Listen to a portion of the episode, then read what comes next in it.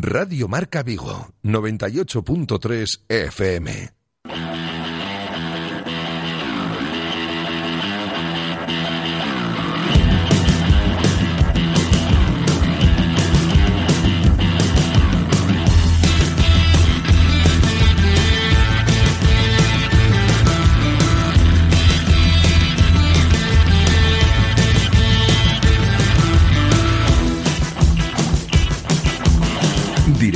Vigo. José Ribeiro.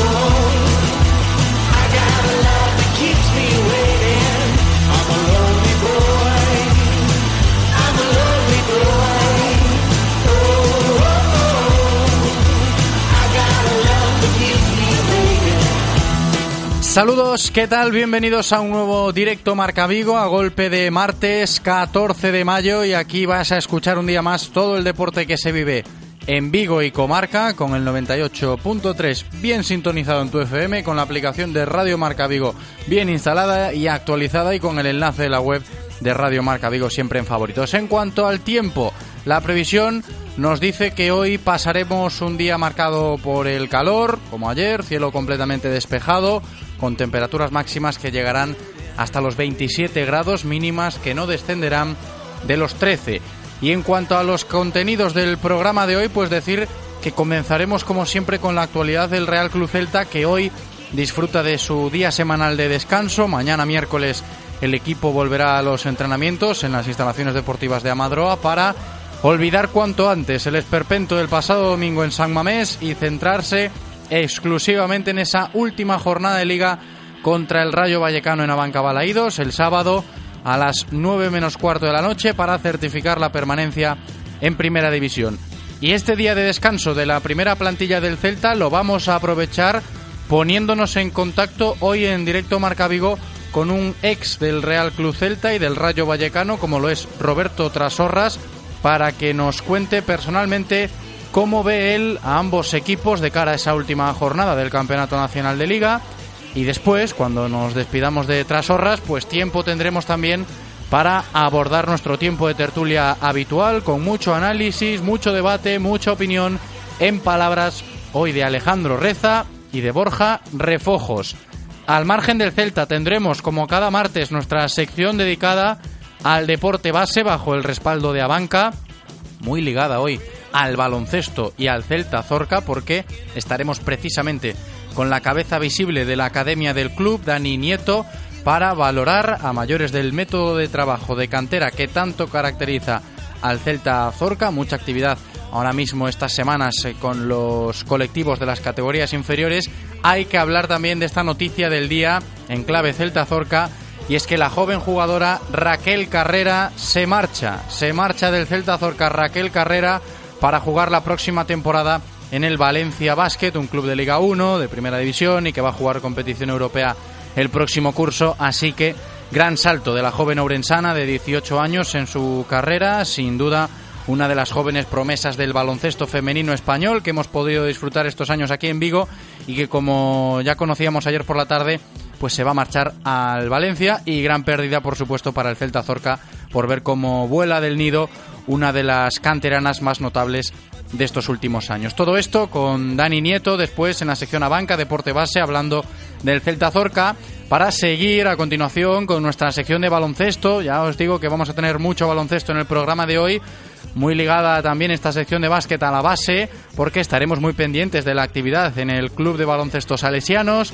en el Club Nuevo Básquet Vigo y luego nos iremos también hasta Porriño, porque el Porriño Baloncesto está potenciando un proyecto solidario muy interesante con mucho baloncesto de por medio y la vista puesta en ayudar a los más necesitados en Mozambique.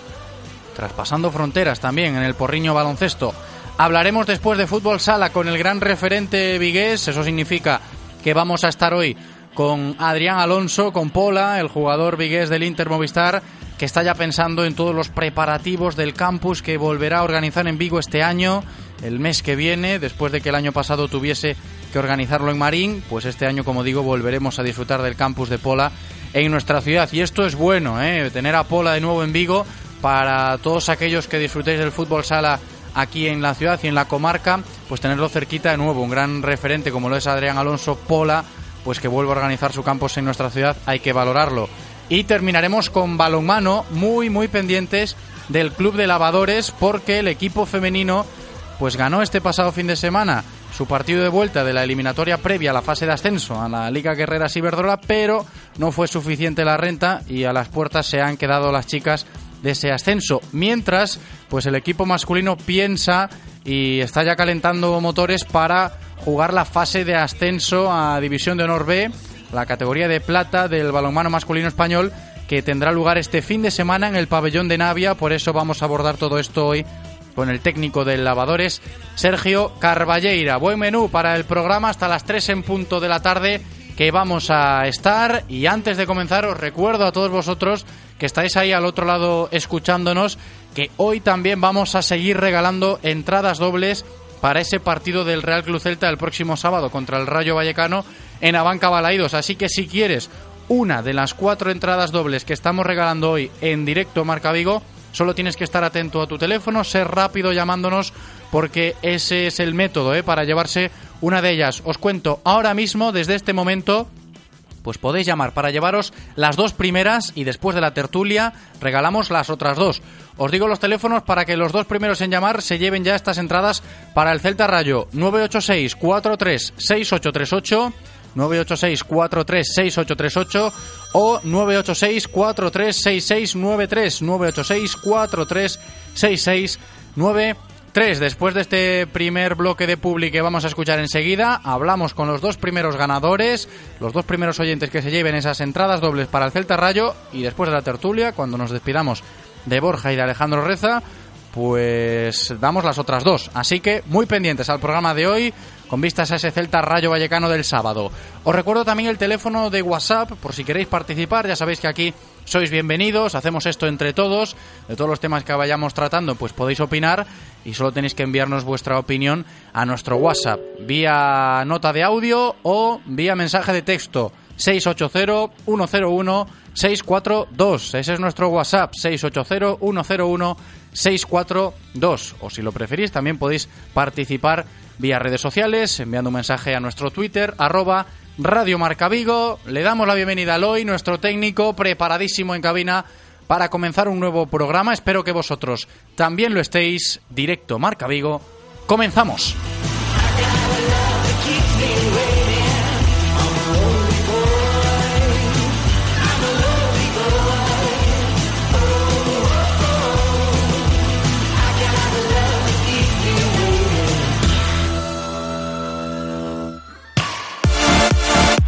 Radio Marca, el deporte que se vive. Radio Marca. Cambiar la forma de conducir lanzando un coche 100% eléctrico equipado con la última tecnología puede parecer difícil. Pero lo difícil es que no aproveches las ayudas de Nissan y del gobierno para conseguir tu Nissan Leaf, el eléctrico más vendido en el mundo. Tener un Nissan Leaf 100% eléctrico nunca había sido tan fácil. Nissan Innovation That Excites. Rofer Vigo, carretera de Madrid 210 en Vigo, Pontevedra.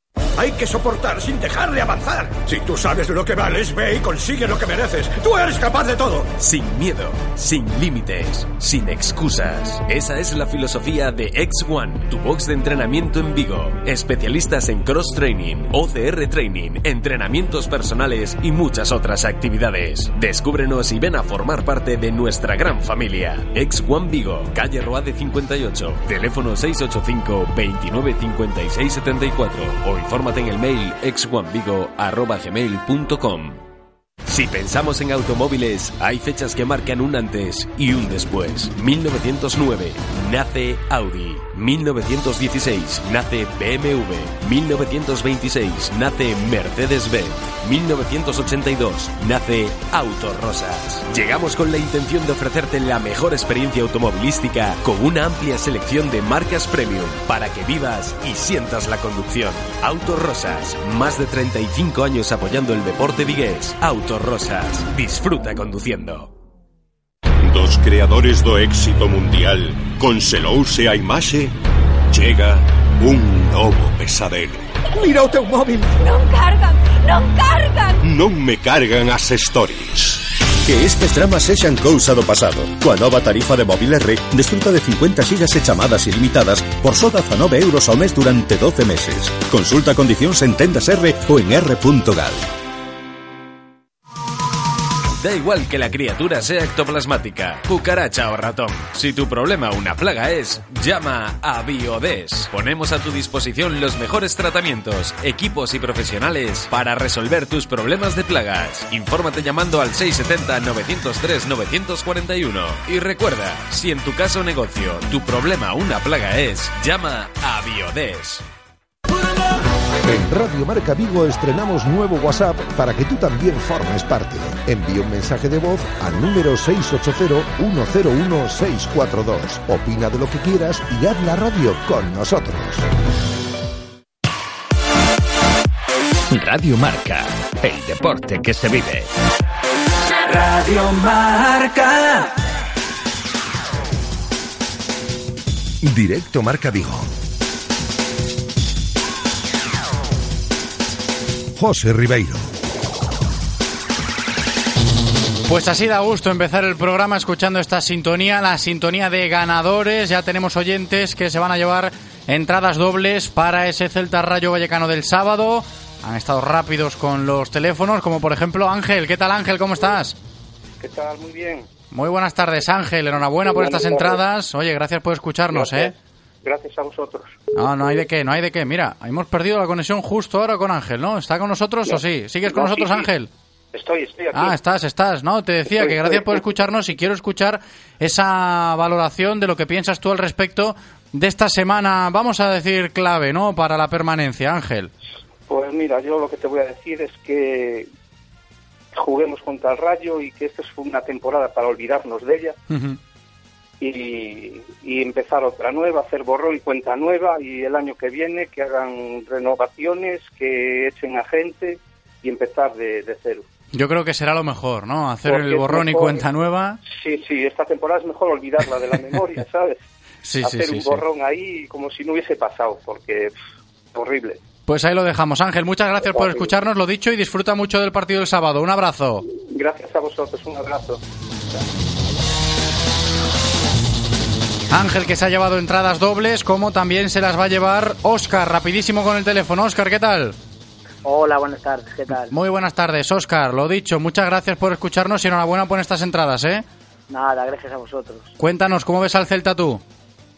Bueno, pues esperemos al menos acabar esto con una victoria y como dijo antes el compañero Ángel, borrón y cuenta nueva. Sí, No, yo no, creo que va a ser el guion a seguir, ¿eh? Por todos. Sí. Por todos. Sí, sí. Bueno, por lo menos que tengamos una buena fiesta de despedida el sábado, que lo disfrutes mucho. Óscar, un abrazo grande. Pues muchas gracias, otro para vosotros. Hasta luego.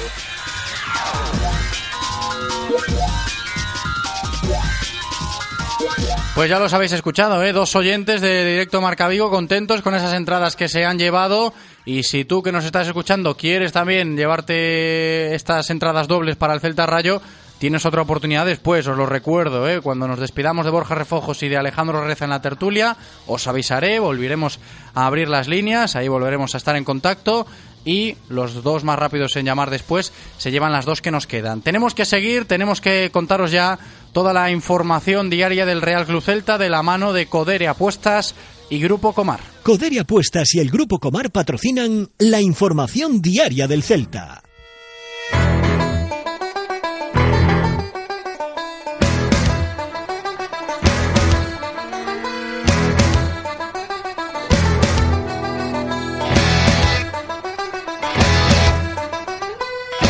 Un Real Club Celta que hoy martes disfruta de su día de descanso y será mañana miércoles cuando el equipo celeste a las órdenes de Fran Escriba pues retome los entrenamientos para preparar ese próximo y último partido de liga que lo volvemos a recordar será el sábado a las 20:45, 9 menos cuarto de la noche en Abanca Balaídos contra un Rayo Vallecano que como ya sabéis va a llegar a Vigo descendido ya de forma matemática.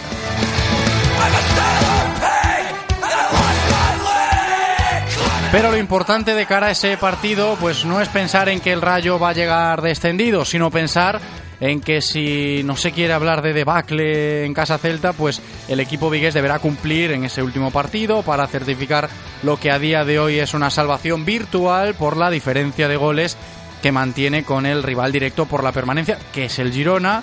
Tendría que perder el Celta, por ejemplo, por tres goles contra el Rayo Vallecano y que el Girona ganase por cuatro o viceversa en ese partido que tienen los catalanes contra el Alavés para que pues el equipo celeste descienda. Y precisamente esto hizo que el propio Yago Aspas, cuando terminó el partido del pasado domingo en San Mamés contra el Athletic, se acordase inmediatamente de todas estas cuentas del golaverage con el Girona, como ya destacábamos aquí ayer, Yago Aspas. Bueno, para nosotros muy bien, tenemos el, el, el, golaveraje empatado, pero bueno, por el diferencial creo que le llevamos más seis o más siete y bueno, dentro de lo malo, el haber, el haber perdido pues eh, es una buena noticia, dentro de lo malo, vaya. Y también en ese sentido, pues de recibo es volver a destacar lo que dijo Escriba tras la sonrojante derrota del Celta en San Mamés, teniendo en cuenta que el Girona también había perdido, en el sentido de si eso afectó al ánimo del vestuario, cómo están los jugadores del Celta con vistas a la última jornada con eso de que se habla ya de salvación virtual. Están tranquilos, me refiero que lógicamente saben que está cerca,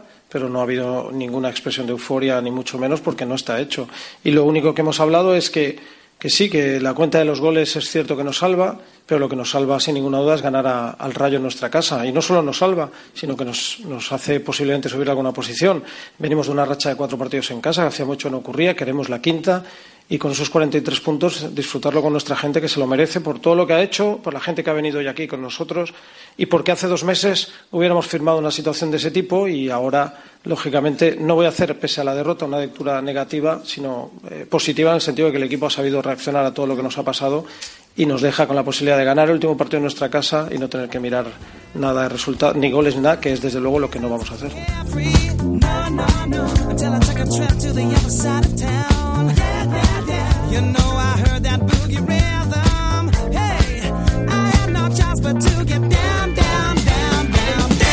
Y en otro orden de cosas, os comento algo que el propio Real Cruz Celta anunciaba ayer por la tarde. Son dos aspectos a nivel informativo, uno bueno y el otro malo. ¿eh? No tan bueno tiene que ver con el caso de Sofian Bufali Budebud, con la policía en la tarde de ayer. Ahora lo contamos, pero la parte buena es eso que decía, ¿no? que el propio Real Cruz Celta anunciaba ayer por la tarde con vistas al partido del sábado contra el Rayo. Los socios tienen la opción de retirar entradas gratis hoy y mañana y a partir del jueves las entradas que queden para poner a la venta el Celta las ofrecerá desde 5 euros, las más baratas para la sub-25, para esa categoría sub-25, así que hablamos de un nuevo capítulo de Anosa Reconquista, el último de este curso ya, por eso esta misma mañana también se hacía oficial que el colectivo de Peñas del Celta se está movilizando ya para llevar a cabo un nuevo recibimiento al equipo en las inmediaciones de Balaídos el sábado y os lo digo para que lo tengáis bien en cuenta en la agenda, a partir de las 7 menos cuarto, nuevo recibimiento cuando llegue el autobús del equipo con los jugadores al Estadio Municipal Vigués. Esto es el apartado positivo, ¿no? Que yo os decía.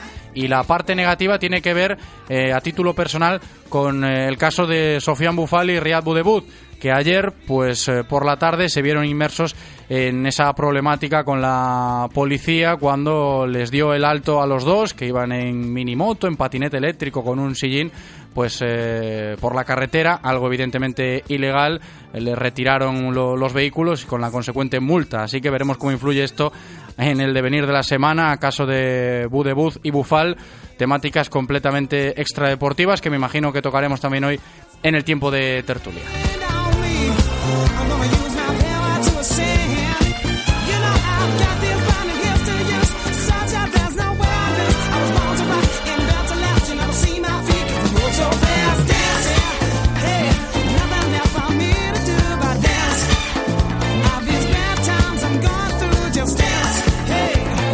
Volviendo a lo de los recibimientos, es estupendo ¿eh? el ambiente que se está cuajando de nuevo por lo que podemos saber desde el colectivo de Peñas, yo os lo decía, están preparando un último recibimiento esta temporada de manera consecutiva, ya van unos cuantos, creo que hoy también va a ser interesante hablar de todo esto y están funcionando muy bien estos recibimientos al Celta en esta recta final de temporada. Eh, magnífico el rendimiento del equipo jugando como local, eso es innegable y estoy convencido que todo lo que hace y está haciendo la afición influye y mucho en cómo encara el jugador un partido de este calibre y seguro que de esto sabe bastante por su experiencia. El invitado que tendremos hoy, estamos pendientes de poder hablar, ya lo sabéis, con Roberto Trasorras de todo lo relacionado Mm, con vistas a ese partido entre el Celta y el Rayo Vallecano, por lo que es, ¿no? Roberto Trasorras para el Celta y para el Rayo. Un Roberto Trasorras que nos ha pedido unos minutitos, así que tenemos que seguir avanzando. A lo largo del programa de hoy intentaremos ponernos en contacto con Trasorras para abordar todo lo que significa, lo dicho, este partido entre el Celta y el Rayo Vallecano, pero mientras tanto tenemos que seguir avanzando, tenemos que seguir hablando del Real Club Celta y todo lo relacionado con la actualidad del cuadro vigués en nuestro tiempo de tertulia, hoy con Borja Refojos y Alejandro Reza.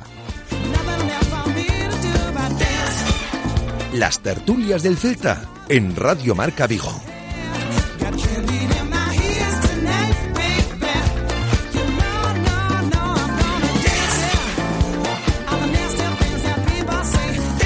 Tiempo de tertulia que comenzamos con Borja Refojos. Ahí lo saludo. ¿Qué tal, Borja? ¿Cómo estás?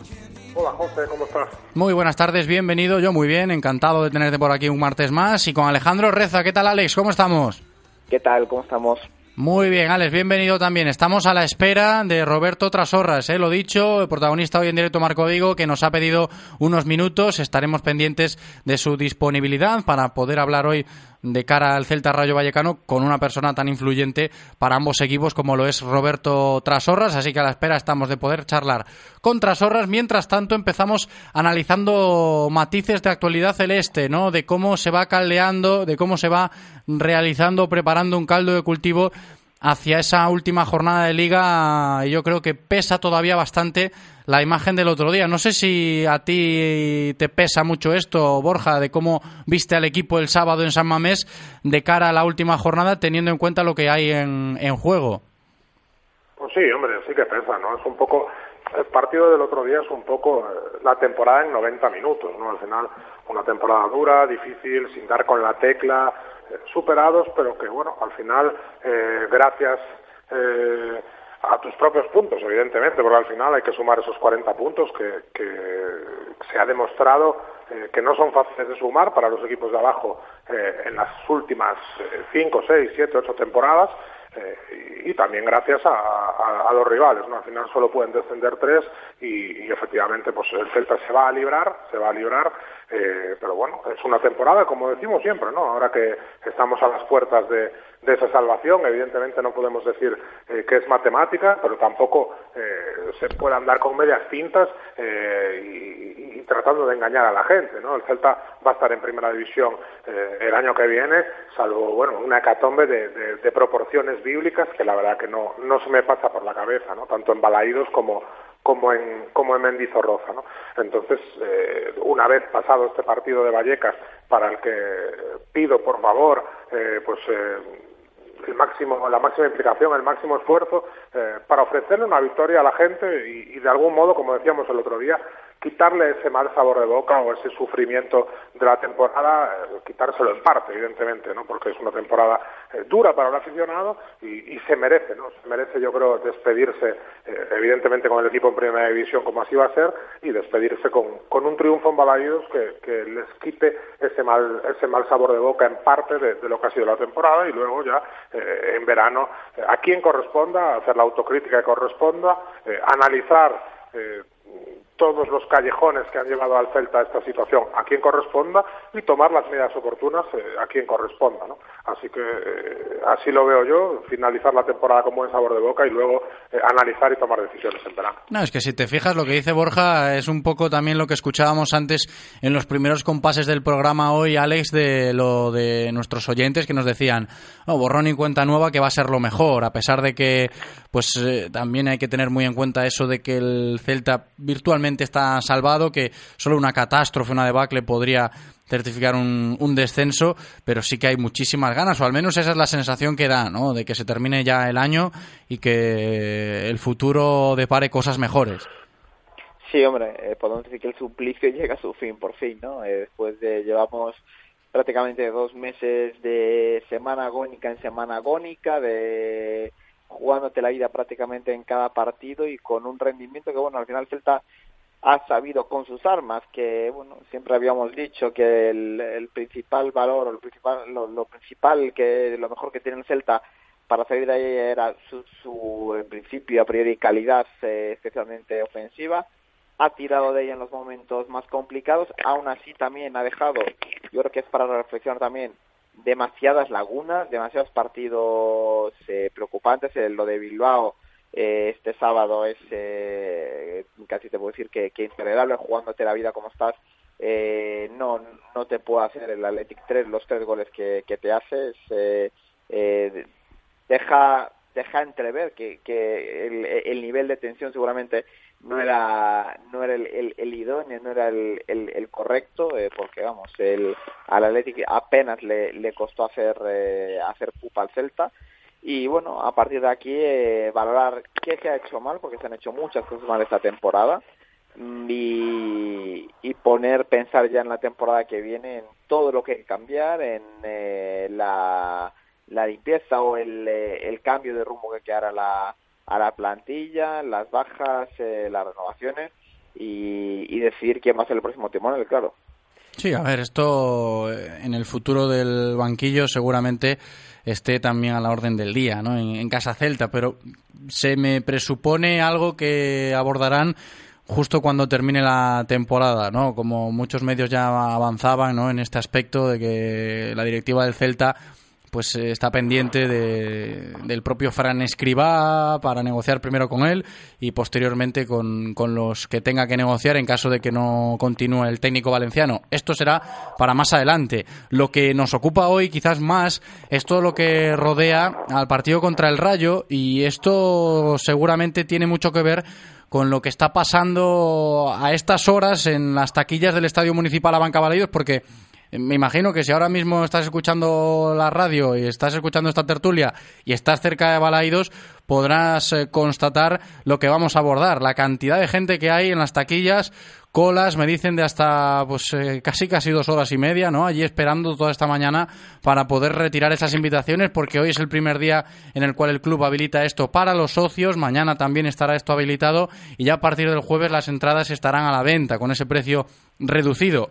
El asunto de la plataforma online, que no suele funcionar muy bien para gestionar este tipo de situaciones, llámese retirar entradas o llámese conseguir invitaciones, pues propicia un poquito esto, ¿no? Largas colas esta mañana en Abanca Balaídos, la sigue habiendo Borja. Esto por una parte es bueno porque significa que la afición sigue estando ahí, que la afición sigue cumpliendo en este contexto de la campaña de Anosa Reconquista, que va a estar con el equipo, que sigue siendo el motor, pero por otra parte, pues eh, es malo por esto de que resulta bastante engorroso, ¿no? Hablar de colas y colas y colas en las taquillas. Sí, así es, pero bueno, eh, como sabes, me gusta más centrarme eh, en los aspectos positivos, en lo bueno y al final de esta temporada yo creo que lo mejor de la temporada sin duda es esta afición, ¿no? Esta afición eh, que ha estado espectacular con su equipo cuando más falta le hacía, que ha empezado a ganar eh, los partidos embalaídos eh, ya desde una hora antes de, que empezaran, empujando, animando, levantando al equipo en los momentos malos, de verdad espectacular. Y, eso al final, eh, junto con el regreso de Yago, ha sido la clave de, esta permanencia, ¿no? Conseguir esa fiabilidad de Malaídos en el tramo final eh, le ha dado al equipo, pues, eh, pues, la permanencia virtual de la, de la que estamos hablando, ¿no? Y eso es algo a tener en cuenta, no ya para, como digo, ¿no? para premiar a la gente con, un buen partido de despedida, con una victoria eh, que les pueda, eh, pues, de alguna forma, eh, compensar el, el, regusto amargo de la temporada, sino de cara al, futuro, ¿no? aprovechar esta, esta corriente eh, de celtismo renovado para bueno, hacer una campaña de abonados eh, que, que, sea buena, que, que, atraiga a la gente y, y, tener este aspecto en el estadio, si no todos los partidos de la temporada que viene, muchos partidos, ¿no? porque al final se ha demostrado que la gente, si, si el club eh, pone facilidades, pone de su parte, la gente se enchufa, la gente se, engancha al Celta, ¿no? Y, lo ha demostrado, eh, como digo, ¿no? En este tramo, en este tramo final de temporada. Yo creo que no hay nada que una más a un colectivo humano que, superar eh, juntos una crisis, ¿no? Y, se demostró en, en 2013 con esa salvación, se demostró el año anterior con, con ese ascenso, incluso se demostró el año anterior, en 2011, con esa tanda de penaltis eh, de infausto recuerdo en Granada. ¿no? Entonces, yo creo que al final, como, dicen los coaches de la autoayuda, hay que hacer de las crisis eh, oportunidades y pensar que, bueno, eh, hay que sacar también cosas positivas de esta experiencia. La primera de ellas y la más importante es que el equipo va a ser de primera división, porque al final también es importante resaltar eso. ¿no? Ningún equipo, y mucho menos de, de la entidad del Celta, ningún equipo mediano de la liga, ya no digamos pequeño, pero yo creo que el Celta podríamos decir que es un equipo mediano de la liga, está exento de tener un año malo y, que acabe en descenso, ¿no? El Celta ha tenido un año malo, hay que reconocerlo, porque al final cuando tienes tres entrenadores en una temporada es que algo ha fallado, algo no ha ido bien, ¿no? Y, de algún modo pues hay que reconocer el mérito entre comillas o, el aspecto positivo de, que ese año malo no se haya saldado con un descenso y que el año que viene tengas una nueva oportunidad en primera división la octava consecutiva por cierto estamos el Celta eh, se está empezando a acercar a sus mejores registros históricos de, continuidad en primera división lo cual también eh, habla muy muy bien de esta esta etapa, ¿no? Y, como digo, aprovechar todas estas cosas positivas que las hay, al final hasta hasta en lo, en lo más oscuro y en lo más negativo siempre siempre hay un halo de luz y, y aprovechar todo esto para desde ya trabajar para que la temporada que viene, pues evidentemente no sea como esta, que sea mucho mejor para todos, que, el aficionado disfrute, que los futbolistas disfruten y que en definitiva el Celta pues eh, no tenga que pasar por una situación tan tan complicada como la que ha pasado esta temporada. Sí, claro que se entiende como positivo el hecho de ver a la gente volcándose nuevamente para conseguir invitaciones, para conseguir entradas, para poder estar apoyando al equipo en Balaídos el próximo sábado, ¿no? Pero lo único que yo me antojo como negativo es lo que decía antes, ¿no? Igual un pequeño mosqueo un enfado relativo de, de algunas personas que estén esta mañana, pues, aguantando con mucha paciencia en las colas por eh, ya sea la mala gestión online o que no funciona el servicio o que no va demasiado fluido el asunto de retirar las invitaciones es el único aspecto negativo que se me puede pasar por la cabeza en este sentido, ¿no, Alex? Porque lo que dice Borja, estamos viendo a golpe de martes que la afición vuelve a estar a la altura. Sí, eh, estoy muy de acuerdo con Borja.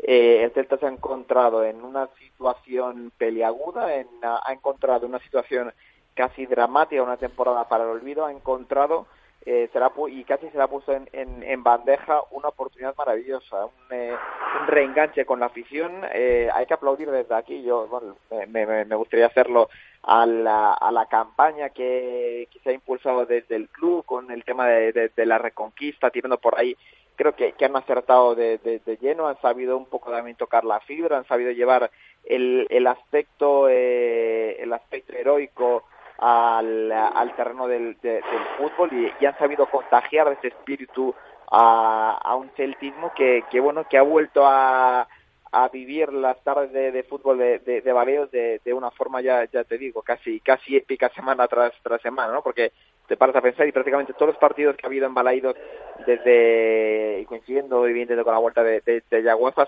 han tenido prácticamente casi siempre tintes, eh, tintes heroicos y, han sido partidos con una carga emocional eh, muy importante, con lo cual, eh, muy importante para el club, es fundamental que no lo desaproveche. Yo estoy temblando cuando llegue ahora la campaña de abonados, cuando llegue, cuando acabe la temporada, porque tiene una oportunidad redonda para reenganchar a una masa social que se había desconectado y mucho del equipo estas últimas temporadas, sobre todo tras la marcha de, Eduardo Berizzo.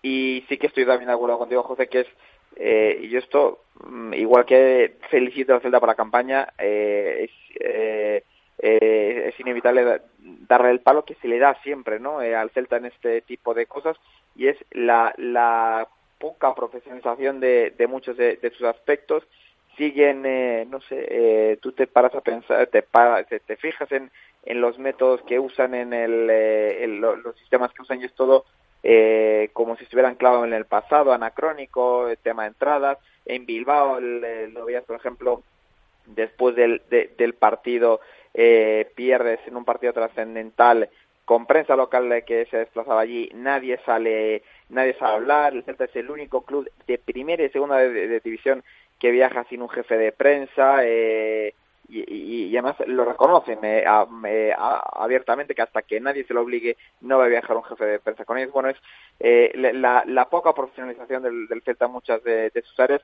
que hace que se den eh, asuntos como este, ¿no? que en pleno siglo XXI, en pleno año 2019, haya problemas con las colas, haya problemas con la página web, cosas que deberían estar más que solucionadas para un club de primera división y que debe, no debería haber problemas en, ellas. Bueno, pues el Celta la sigue teniendo y es, es, es una pena, ¿no? Sí, vuelven a estar a la orden del día en un día bastante importante como hoy, cuando se abrían esas taquillas por primera vez para este nuevo capítulo de Anosa Reconquista. Insisto, mucha gente en las inmediaciones de Balaídos buscando sus invitaciones, los abonados que pueden retirarlas hoy y mañana, el jueves, entradas a buen precio, eso sí, han bajado los precios, las sub-25 más baratas 5 euros y esto también facilitará a que el sábado veamos otro gran ambiente. Yo os decía al principio del programa que el colectivo de Peñas también está preparando un nuevo recibimiento. Esto va a sumar para despedir bien esta buena racha de partidos que lleva el Celta como local, porque si hablamos de lo de ser visitante, ahí ya cojeamos. Os recuerdo, Borja Ales, que estamos pendientes todavía, seguimos a la espera de poder contactar con Roberto Trasorras, un exfutbolista que evidentemente sabe mucho del Celta y del Rayo Vallecano, pero en esta espera pues tenemos que darle cabida y darle voz a nuestros oyentes opiniones que tenemos ya en este caso en el Twitter, en arroba Radio Marca Vigo. Podéis participar ahí, también podéis hacerlo mediante el WhatsApp en el 680-101-642, pero me quedo en el Twitter porque me dice Eloy que hay mensajes interesantes. ¿Qué tal, Eloy? ¿Cómo estás? Hello, babies. Aquí estamos. Bienvenido. Un día más. A ver, cuéntanos qué tenemos por el Twitter. Tenemos a Raúl Alonso, por ejemplo, que nos dice: el incidente de Bufali Budebuz solo ejemplifica la razón por la que el Celta se ve donde está por jugadores con una actitud infantil y poco profesional. Por supuesto que tienen derecho a divertirse, pero con sentido común y andar en minimoto con riesgo de lesión no lo es.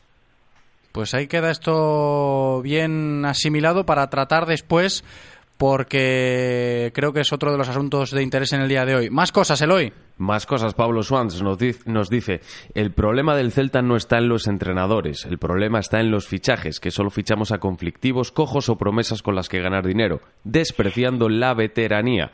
El segundo problema es el presidente, que solo piensa en hacer caja. Lo positivo es que permaneceremos, si todo va bien, en primera, pero no es un año malo, es un empeoramiento progresivo año tras año en calidad de la plantilla. Comparad las bandas, Nolito Orellana contra Budebuz y Bryce. Solo Yago nos ha salvado. Y Mitchell Michael nos pone un ejemplo de estos que no nos gusta imaginar, pero nos dice imaginar que en el descanso perdemos 0-3 y el Girona va ganando 3-0. Pues ahí está el peor de los casos posibles. ¿eh? Mira, los más negativos que también están aquí pendiente de todo, ¿no? Están los positivos y los negativos. Es que yo siempre lo digo, hay que abordar los dos frentes, los dos panoramas. Con estas opiniones, chicos, tenemos bastantes cosas aún por tratar. El caso de Bufali y Budebuz, que yo os contaba al principio del programa, que ayer tuvieron un incidente con la policía por ir, pues, eh, no sé, haciendo un poquito el gamberro con el patinete eléctrico, con la minimoto esta, y tuvieron ese pequeño problema, ¿no? Con la correspondiente multa.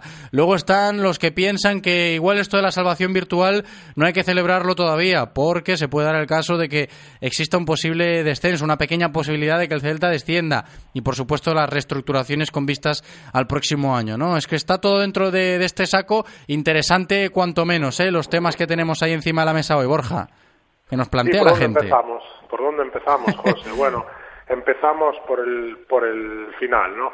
Eh, evidentemente yo creo que la salvación hay que celebrarla cuando sea matemática, estoy totalmente de acuerdo, pero también hay que ser un poquito realistas, ¿no? Y pensar que el ejemplo que pone a Mitchell Michael de perder 0-3 en Balaídos y que gane 0-3 el, el Girona en Vitoria, aún le valdría al Celta. Necesitaría, eh, tiene una ventaja de más 6, efectivamente, pero que en realidad son más 7, porque como en caso de empate a golaveraje general, el Celta tiene muchos más goles. Sí, pero yo creo que Mitchell Michael, este oyente, nos decía, al descanso, imaginaos, que vamos con ese resultado. Igual ahí a más de uno ya le puede empezar a entrar el sudor frío. Es, fútbol, efectivamente. hemos visto hemos visto de todo, ¿no? Yo pero, a ver, si lo analizas con frialdad, en primer lugar, el Celta despidiendo la temporada en Balaídos, donde ha demostrado, pues efectivamente, una buena fiabilidad eh, en el último mes y medio, dos meses, eh, contra un rival ya descendido, que, que, no se juega nada, jugando fuera de casa, campo lleno. Hombre, complicado pensar eso por un lado y por otro complicado pensar que el Girona con el palo, eh, porque no nos olvidemos que tanto el míster como varios jugadores ya dan por hecho el descenso, ¿no? Pues dando, jugando con el, con el palo que tienen encima en victoria contra un rival eh, como el Alavés, que además jugando en casa es muy fuerte. Bueno, a ver, me parece, pues efectivamente, con el fútbol puede pasar de todo, pero me parece de verdad muy, muy, muy, muy improbable. Entonces, eh, cuando hablamos de salvación virtual es porque es eso, virtualmente está hecho a falta pues de, de la confirmación eh, de, la, de la última jornada. Eh, luego, con respecto a lo de, a lo de Bufal y, y Budebuz, sinceramente, a mí me parece una anécdota, ¿no? O sea, para empezar, la policía local filtró, filtró a los medios que que iban en minimoto y, y, no, no es cierto, iban en un patinete eléctrico que yo creo que no es exactamente es que eh, lo mismo. Es un patinete eléctrico con un sillín, Exacto. es algo extraño, ¿eh? seguramente tiene Bufal y Budebuz en su casa y, y poco sí, y poca gente más tiene bueno, eso, ¿no? No lo he visto, no lo he visto estaban mucho. divirtiendo cerca de casa, eh, efectivamente tú no puedes ir por la carretera con el tráfico, bueno, ya fueron multados, eh, pero bueno, mm, es verdad que es algo que es muy espectacular, trasciende mucho, porque sobre todo con la situación del equipo, pues parece que, agrada menos, ¿no? Pero eh, yo no le daría mayor importancia. Al final, eh, lo que hay que darle importancia es que es lo que hagan los futbolistas eh, sobre el terreno de juego, en los entrenamientos, evidentemente que respeten sus horas de descanso, su alimentación, etcétera, etcétera, etcétera, eh, y, que anden con el patinete eléctrico por familia, en sus horas libres, bueno, echando un buen rato. Eh, efectivamente es algo que no se debe hacer porque así se lo ha hecho saber la policía y de hecho les han multado, pero bueno, ya está, es, es una anécdota, tienen su multa, tendrán, tendrán que abonarla y, y, yo no le daría no le daría mayor importancia. Y el tercer tema de la reestructuración de la plantilla, bueno, esto va un poquito en lo que decíamos al principio. Hay que analizar muchos factores eh, este verano, empezando por futbolistas que, que pues que tengan buenas ofertas y quieran salir, eh, siguiendo con los futbolistas cedidos eh, qué va a suceder con ellos y continuando con eh, la política de fichajes eh, que quiera realizar el Celta este verano, que yo creo que debe empezar eh, por, por saber al 100% qué entrenador va a dirigir al equipo la próxima temporada. ¿no?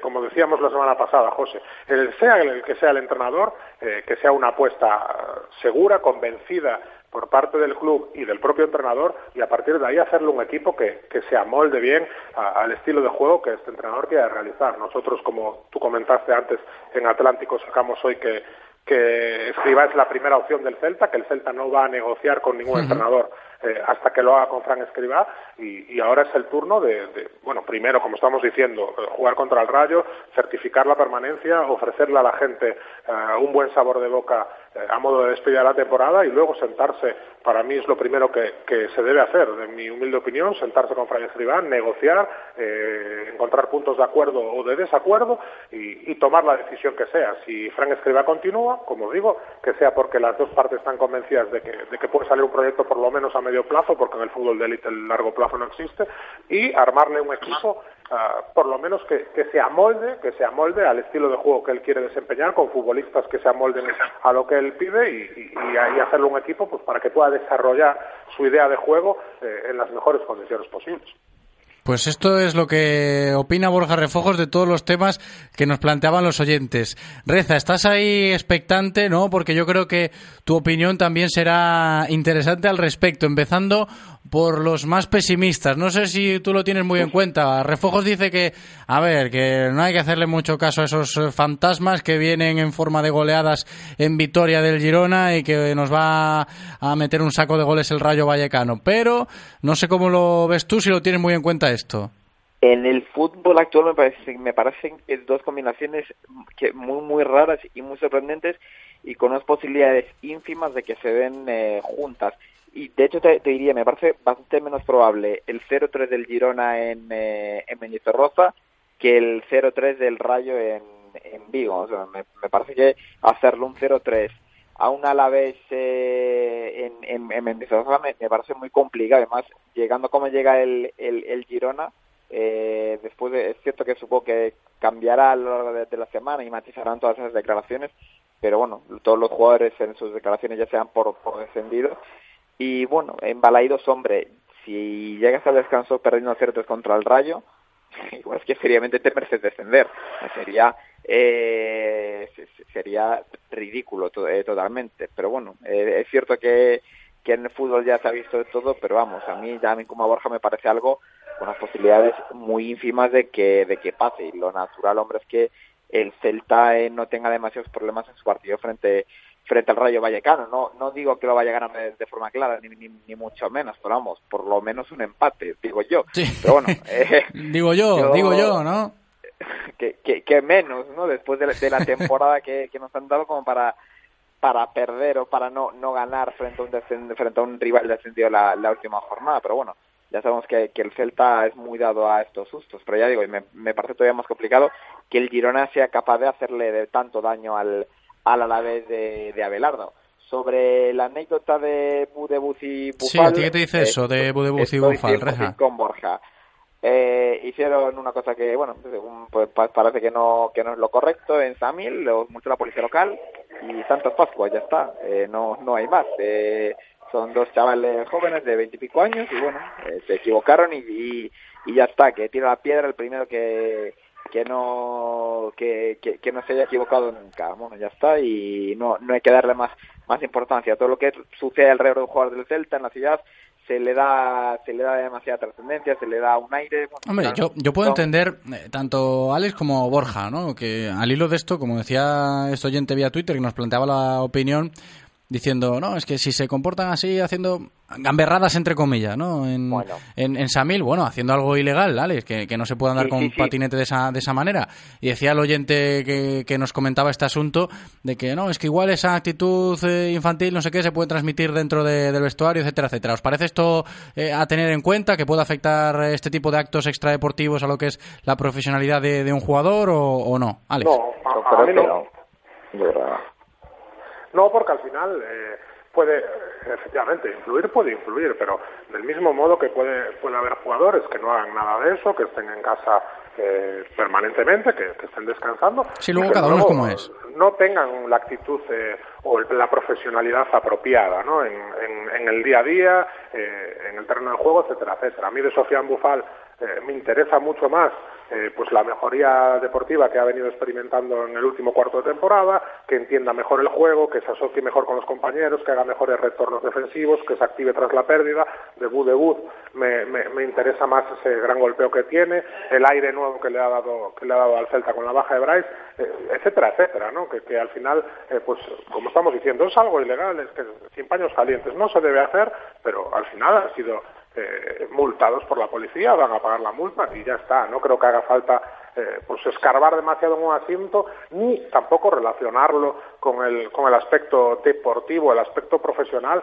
sobre todo cuando no tenemos ni datos ni pruebas ni estamos en el día a día del equipo para, para hacerlo. Así que, eh, bueno, yo creo que como, como ha dicho eh, Alejandro, le han, les han multado, les han puesto una multa, eso no se debe hacer, quizás se lleven una reprimenda del club o lo que tengan que llevar y, y ya está, al final, y menos ahora con, con cuatro o cinco días de temporada que quedan, eh, poco creo que haya que rascar ahí, ¿no? Así que, bueno, eh, lo y, eh, no y más allá de eso, tú, Borja, sabes y tú, José, sabes también que los futbolistas muchas veces hacen cosas peores y no salen a la, a la luz y, bueno, no pasa nada, no no no influye en un ambiente general del, del vestuario. Son futbolistas, se equivocan, son personas, se, se equivocan, se equivocaron los dos, eh, hicieron algo que no debían y multados están. No creo que haya darle haya que darle más importancia porque insisto, muchas veces los futbolistas y no solo en el centro hacen cosas peores que no salen tanto a la luz y bueno, eh, son equivocaciones, ahí están y, no hay que darle mayor importancia. Pues venga, carpetazo al caso Budebuz y Bufal, que dejarán aparcado su patinete igual por unos días en casa. Nosotros le damos carpetazo a este asunto y tenemos que seguir rescatando opiniones. Por cierto, digo de Trasorras, que estamos pendientes de charlar un ratito con Roberto Trasorras en el día de hoy. Ya nos dice que dentro de cinco minutillos podrá atendernos, cinco o diez minutos hablaremos con Roberto Trasorras, pero antes más opiniones. La gente se anima a participar. Borja, Alex, tenemos que escuchar más mensajes de oyentes en el Twitter y en el WhatsApp, Eloy. Igual el patinete lo, lo consiguieron en las fiestas de Balaídos. Ah, pues seguramente, porque ayer había un ambientazo por allí. Seguramente tú lo sabes, ¿no? Sí, que Alegría Calboroto le ha tocado la minimoto, ¿no? pues ahí estaban ellos A ver, dos. cuéntanos, Eloy, ¿qué tenemos por el Twitter? Tenemos a un oyente en referencia al partido del domingo que dice yo no digo que Rubén tenga la culpa de los goles, pero entre él y la defensa creo que serán los culpables de llevar cifras de descenso 60 goles en contra. Son muchos goles año tras año, son cifras de descenso. Eh, otro que viene por aquí dice que xa vai sendo hora de loitar por un título. A pouco máis somos os máis ricos do cementerio. Y esperemos que el otro oyente que nos dice, esperemos que el presidente no se olvide de este año. A la afición hay que cuidarla siempre, no solo cuando las cosas van mal. Directiva, cabeza, jugadores, piernas y la afición es el corazón. Pues eh, cuánta razón hay en estos mensajes, ¿eh? También lo tenemos en cuenta, estábamos en el WhatsApp y en el Twitter también tenemos eh, más opiniones. Eloy, arroba Radio Marca Vigo, podéis participar ahí. Tenemos a Juanma que nos dice, si vamos 0-3 y 0-3 al descanso y no somos capaces de marcar y Girona mete el 0-4, pues merecemos descender. Pero eso no va a pasar. Esto acaba 3-1 y 2-1. Y la chusa que amenaza a Michel Michael con pincharlo por ser negativo. La chusa siempre pendiente ¿eh? En, nuestro, en nuestro asunto. Me fijo en una notificación que nos llega de, de otro oyente en Twitter. Te voy a pedir que nos la leas porque creo que antes dábamos el, car- el carpetazo al caso de Bufal y Budebud y nos siguen indagando en este asunto. A ver, Eloy. Es Raúl Alonso, que dice, decís que lo de Bufal ya está, no influye en lo deportivo. Muy bien, os recuerdo que intentaron evitar la multa aludiendo a que son jugadores del Celta. Eso es vergonzoso. Decirle a la poli que, oye, no me pongas la multa, que yo soy jugador del Celta, puedo andar en patinete por aquí. Esto también hay que tenerlo en cuenta. Brevemente, antes de ponerle el carpetazo al asunto, Reza. No sé cómo sabe eso el, el, el, el oyente. Bueno, Eh, no varios sé. medios lo- que, lo- registraron la- el comunicado, pues aludían a eso. Pues bueno, hombre, pues no está no está bien hecho, pero insisto, no, no le demos más más más vueltas que es que no te yo eh, insisto, no no creo que tenga más más más recorrido esta esta historia. Eh, bueno, eh, son, son jóvenes y se equivocan y, y ya saben un poco cómo son lo- los futbolistas, ¿no? Que muchas veces se creen por lo que les rodea y mm, por los entornos que, que tienen que a veces están como una especie de, de- de pedestal, ¿no? Que tienen, están un poco sobre, por encima del bien y, de- y del mal y se creen que ante gamberras como esta, pues por ser jugador del Celta no, no los van a, a, a multar. Bueno, se equivocó gravemente Bufar si, si realmente eh, su, pe- pensaba que su condición de jugador del Celta le, le eximía de, pagar la, la multa y, y seguramente él ya la, ya la habrá tenido que, que haber pagado y, y insisto, ya no, no creo que, hay que, que haya que, que preocuparse más por este asunto. Quitándole un poquito de hierro al asunto, como dice Reza. Borja, ¿tú cuando cruzas en rojo, cuando viene el policía le dices que eres del Atlántico Diario y que no te multe, por favor, o no? No, porque no quiero, no quiero que se ría de mí. No, a ver, yo coincido con el oyente. A ver, yo que- quisiera explicarme, ¿no? Que yo diga que, que es una anécdota y que no tiene mayor importancia, no quiere decir que me parezca bien, me parece mal, muy mal. Y, y, y que hayan utilizado esa excusa de mal pagador de soy jugador del Celta, me parece todavía peor. Pero al final, eh, bueno, cada uno... eh, es, es dueño de, sus actos, ¿no? Todos nos equivocamos, yo el primero, y este año ya unas cuantas veces, y, y tienes que asumir, tienes que asumir los errores. Está feo, no sé, no está bien hecho, a mí me parece mal, y me parece todavía peor eh, eso de soy jugador del Celta, no me multes, que, que el hecho en sí. Pero, pero bueno, eh, ya está sancionado, eh, no, no les ha servido para mucho, ya está sancionado, eh, ya han conseguido que estemos hablando eh, de, de este asunto más minutos de lo que a mí personalmente me gustaría, pero preferiría estar hablando del juego y ya está. Yo no- de verdad no, no le daría mucha mayor importancia a falta de cuatro días para acabar la temporada y, además con dos futbolistas que a lo mejor no siguen en el Celta el año que viene, desde luego están cedidos, no sé qué va, no sé qué va a suceder con ellos, si el club va, va a trabajar en una opción de compra o en, no. o en- o en una negociación de, de compra en propiedad, así que bueno, eh, de verdad, para mí no tiene más recorrido y ya no tengo más que decir al respecto. Venga, pues ahora sí, carpetazo al caso de Bufal Budebuz para antes de despedirnos y continuar hablando del Celta con vistas a lo del Rayo Vallecano con un exfutbolista como Roberto Trasorras que dentro de unos minutos va a estar con nosotros. Hablamos precisamente nosotros de eso, ¿no? De cómo veis futbolísticamente al equipo para encarar la recta final de- del año, ¿no? Un poco ese partido con todas las lagunas que nos dejó el Celta el otro día en San Mamés, por esa actitud que tú mencionabas al principio, Reza, que pues era digna de, no tenerse en cuenta ni por asomo, estando lo que estaba en juego el otro día en la catedral en Bilbao, pero el Celta tiene esto de jugar como local para aferrarse a ello, ¿no? De la racha tremendamente positiva que acumula el cuadro vigués eh, jugando en casa y además con todo el ambiente que hemos comentado también el día de hoy que se está fraguando para el sábado. Sí, yo lo decía, eh, lo, de, lo de Bilbao sobre, sobre todo, porque el Atleti no tuvo que desplegar ni tuvo que superar de, forma muy clara ninguna línea del Celta para ganar de forma clara el, el, el, domingo. Se aprovechó de varios errores individuales, sobre, sobre todo groseros, eh, el de Araujo en el, en el penalti eh, no, no, no se puede tener en la división cuando tengo que estás jugando, no, no puedes caer en esa trampa. Eh, el segundo gol que hacen apenas a los, al minuto, minuto y pico, estás totalmente noqueado y, y, te, y te, te, desarbolan con, con, una jugada básica y muy, muy simple y, más que sabida en el, en el mundo del fútbol. Y el tercer error de, de, Rubén es también para, para, hacer, para, para hacer reflexionar al, portero de, de, de Moss, ¿no? que estaba está siendo desde luego uno de, los mejores en este final de, de, temporada. E insisto eh, a dos jornadas para el final eh, jugándote la idea cuando la estás jugando no puedes cometer ese fallo no no no te por, por mucho que sea eh, algo que bueno le puede pasar pero no te puede pasar insisto jugando lo que estás jugando a dos jornadas del del final no te puedes permitir errores de ese sentido. Me espero un Celta el, el sábado que salga su cara A, ¿no? La cara a la de la segunda parte de Balaídos se enfrenta al eh, Barcelona.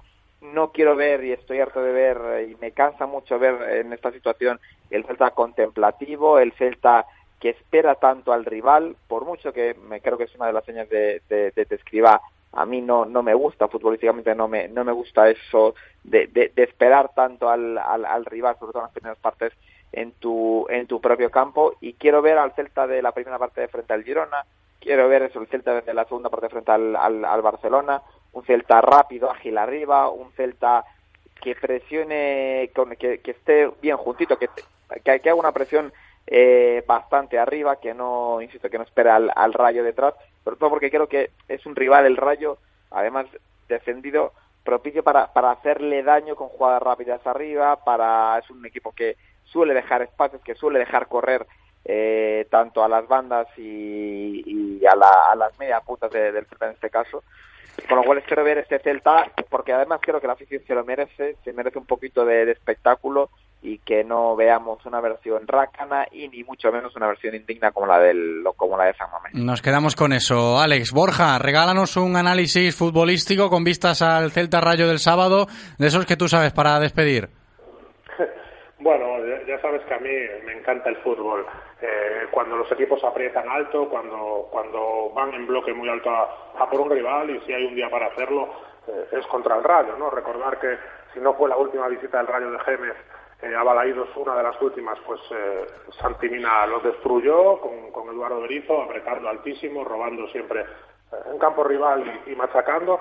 Eh, pero bueno, al final cada entrenador tiene su estilo y Frank Escribá eh, tiene muy muy claro que, que, para él es muy importante construir el equipo desde atrás, armar un bloque que sea sólido, un bloque medio, medio bajo, sólido, eh, no saltar nunca la presión y cuando la pelota entra en la zona y sí apretar, morder, robar y salir y, y, esa es la idea de juego eh, que tiene Frank Escribá. ¿no? Al final es difícil hacer análisis futbolísticos eh, en, esta temporada en general y sobre todo en el tramo final, porque al final eh, en estas situaciones lo emocional eh, pesa mucho más, los detalles pesan mucho más, las acciones puntuales pesan mucho más uh, que, que, el juego con continuidad. ¿no? Eh, por eso digo que si Frank Escribá eh, va a ser el entrenador del Celta la próxima temporada, hay que dejarle toda la pretemporada para trabajar su modelo, traerle los jugadores que él eh, crea oportunos para su 4-4-2, y lo digo porque me parece muy importante, ¿no? Siempre dije que esta plantilla que ha armado el Celta me parece una plantilla más de 4-3-3 que de 4-4-2, partiendo la base de que al final solo hay dos delanteros que son Thiago y Maxi, que los, los jugadores de banda son más bien extremos o más bien atacantes eh, y no tan centrocampistas, eh, quitando el caso de Bryce y bueno, Sager si queréis.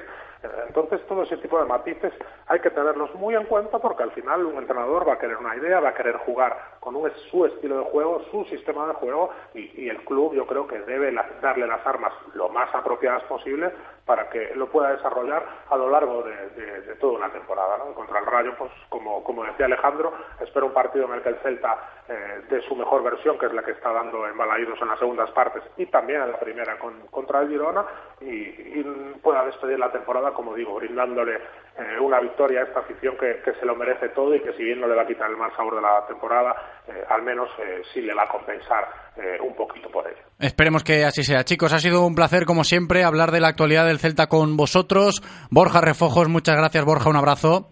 Muchas gracias, José, y también muchas gracias a Alejandro. Pues claro que sí. Alex, Alejandro Reza, muchas gracias también. Un abrazo grande. Un abrazo, José, un abrazo, Borja. Y por cierto, un día habrá que tratar el tema de Jensen, que está ahora Borja de los centrocampistas, de los mediocampistas, y es un caso, ya para cuando acabe la, temporada, digno de, tratar lo que ha pasado y lo que ha sido Matías Jensen. Está, está en la agenda el caso Jensen también. Lo abordaremos. Abrazo grande, Alex. Un abrazo.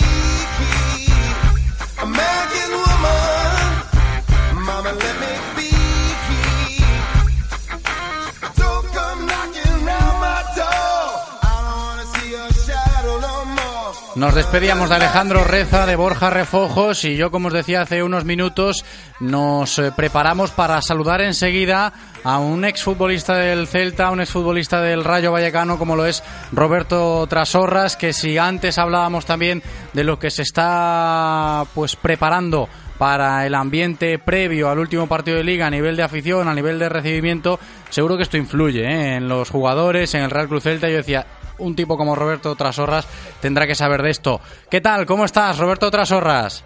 Hola, muy buenas, ¿qué tal chicos? Muy buenas tardes, bienvenido. Seguro que influye mucho todo esto que se está preparando nuevamente para la última jornada aquí en Casa Celta, ¿no? ¿Tú qué sabes de esto? Sí, hombre, influye mucho, sobre todo sabiendo que el Rayo, pues bueno, es un equipo que ya está eh, descendido, las posibilidades de, del Celta pues eh, son muchísimas de, de seguir en primera, solo una remota posibilidad, yo creo que, pues eh, está hecho por, por decir de alguna forma, entonces eh, lo que tiene que hacer el Celta es eh, desde el primer momento con todo lo que se va a preparar y sobre todo en el campo pues demostrar que el que quiere ganar es el Celta, ¿no? Al final el Rayo pues pondrá su mejor intención, pondrá seguramente intentar pues acabar bien el, el año por decir de alguna forma y ganar el partido pero se tiene que notar que el que juega en casa y con todo lo que se prepara, pues es el Celta. Entonces, en ese caso, no, no tengo duda de que todo eso ayuda. Sí, un poco, Roberto, en el sentido de decir que se note, sobre todo a nivel de imagen, que el Celta se quiere quedar en primera división.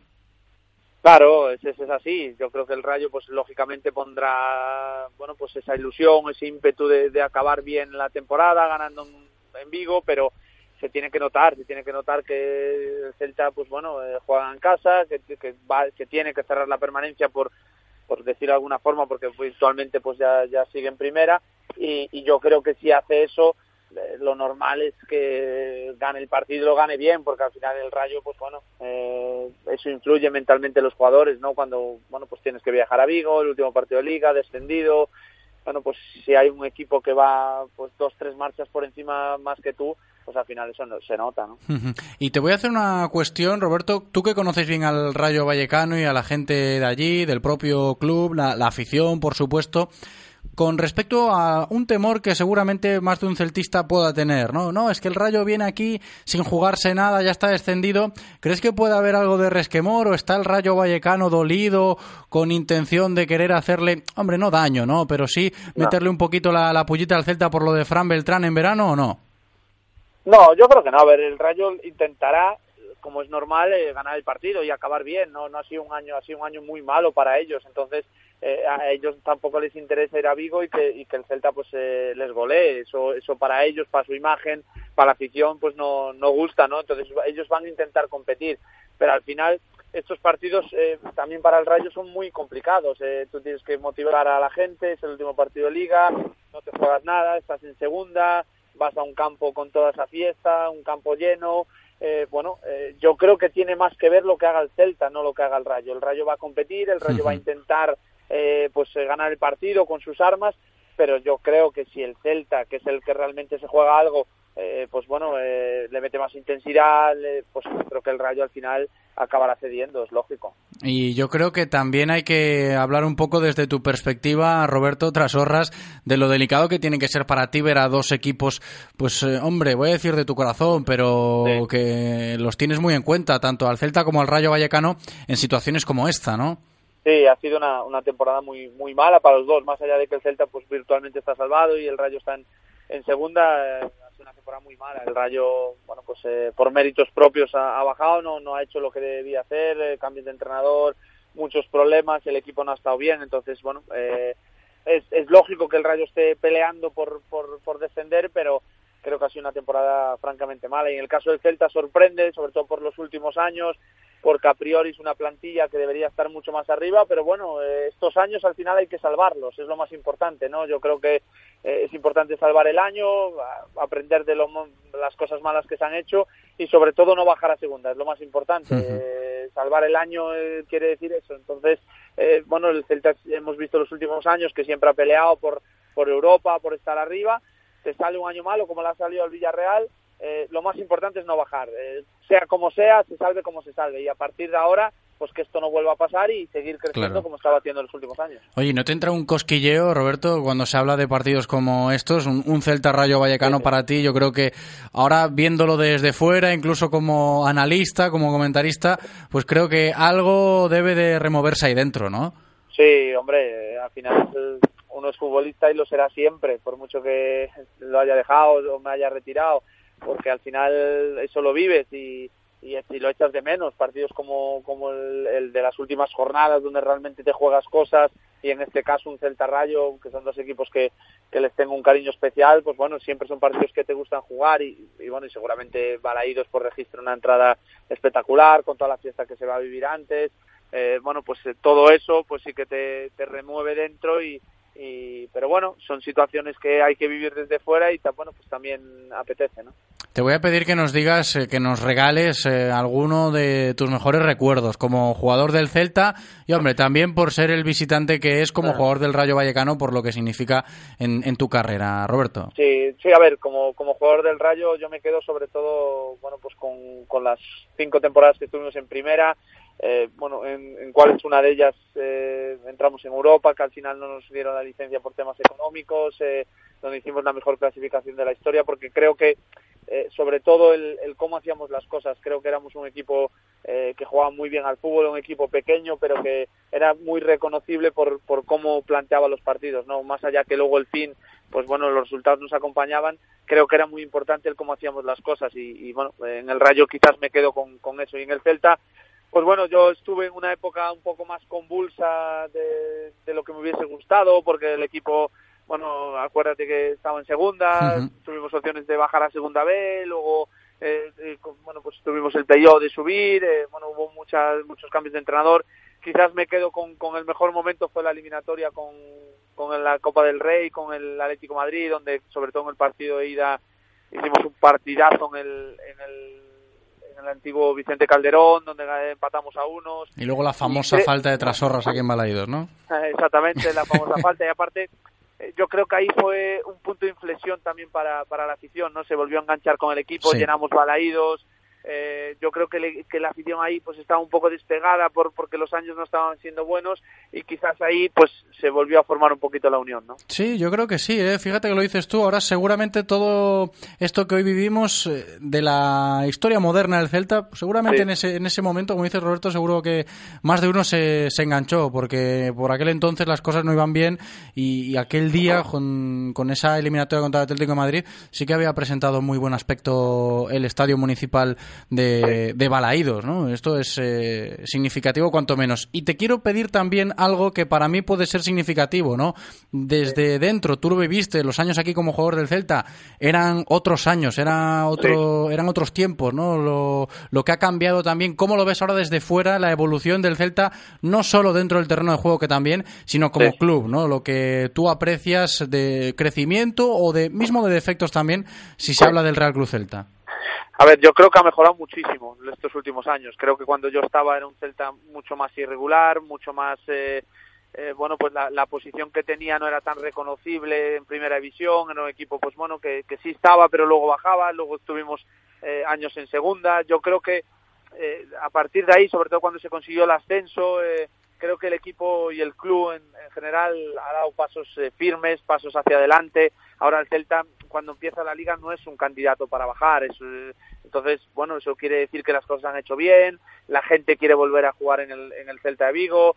Eh, bueno, todo yo creo que, que se ha hecho bien. A ver, que hayas tenido un año malo, bueno, pues eh, también forma parte de, esto, ¿no? Lo ha tenido el Villarreal, en momentos el Atlético de Madrid, hay que aprender de ello para que no vuelva a pasar porque eh, lo que lo que el Celta pues sobre todo es eh, no bajar a segunda porque sabemos la diferencia que hay y lo que cuesta. Entonces mientras mantenga eso y, y siga estable como está yo creo que ha crecido mucho. Ha crecido a nivel social ha crecido a nivel deportivo. Es un equipo mucho más asentado en, primera división que lo era mejor eh, antes. Y bueno temporadas así pueden pueden pasar. Lo que hay que hacer es eh, eh, pues cada uno asumir su, su responsabilidad y, y que no vuelvan a pasar. Y pero es un equipo mucho más eh, asentado, es un equipo mucho más grande de lo que de lo que era por, por bueno pues hace años y creo que ha dado pasos eh, buenos y firmes hacia adelante. Roberto, una última antes de despedirnos, te pregunto también desde tu perspectiva el futuro más inmediato del Celta, ¿no? Quedándose en primera división, por supuesto, la reestructuración sí. de la que todo el mundo habla y que se tiene que hacer. ¿Tú cómo lo ves esto para el próximo curso?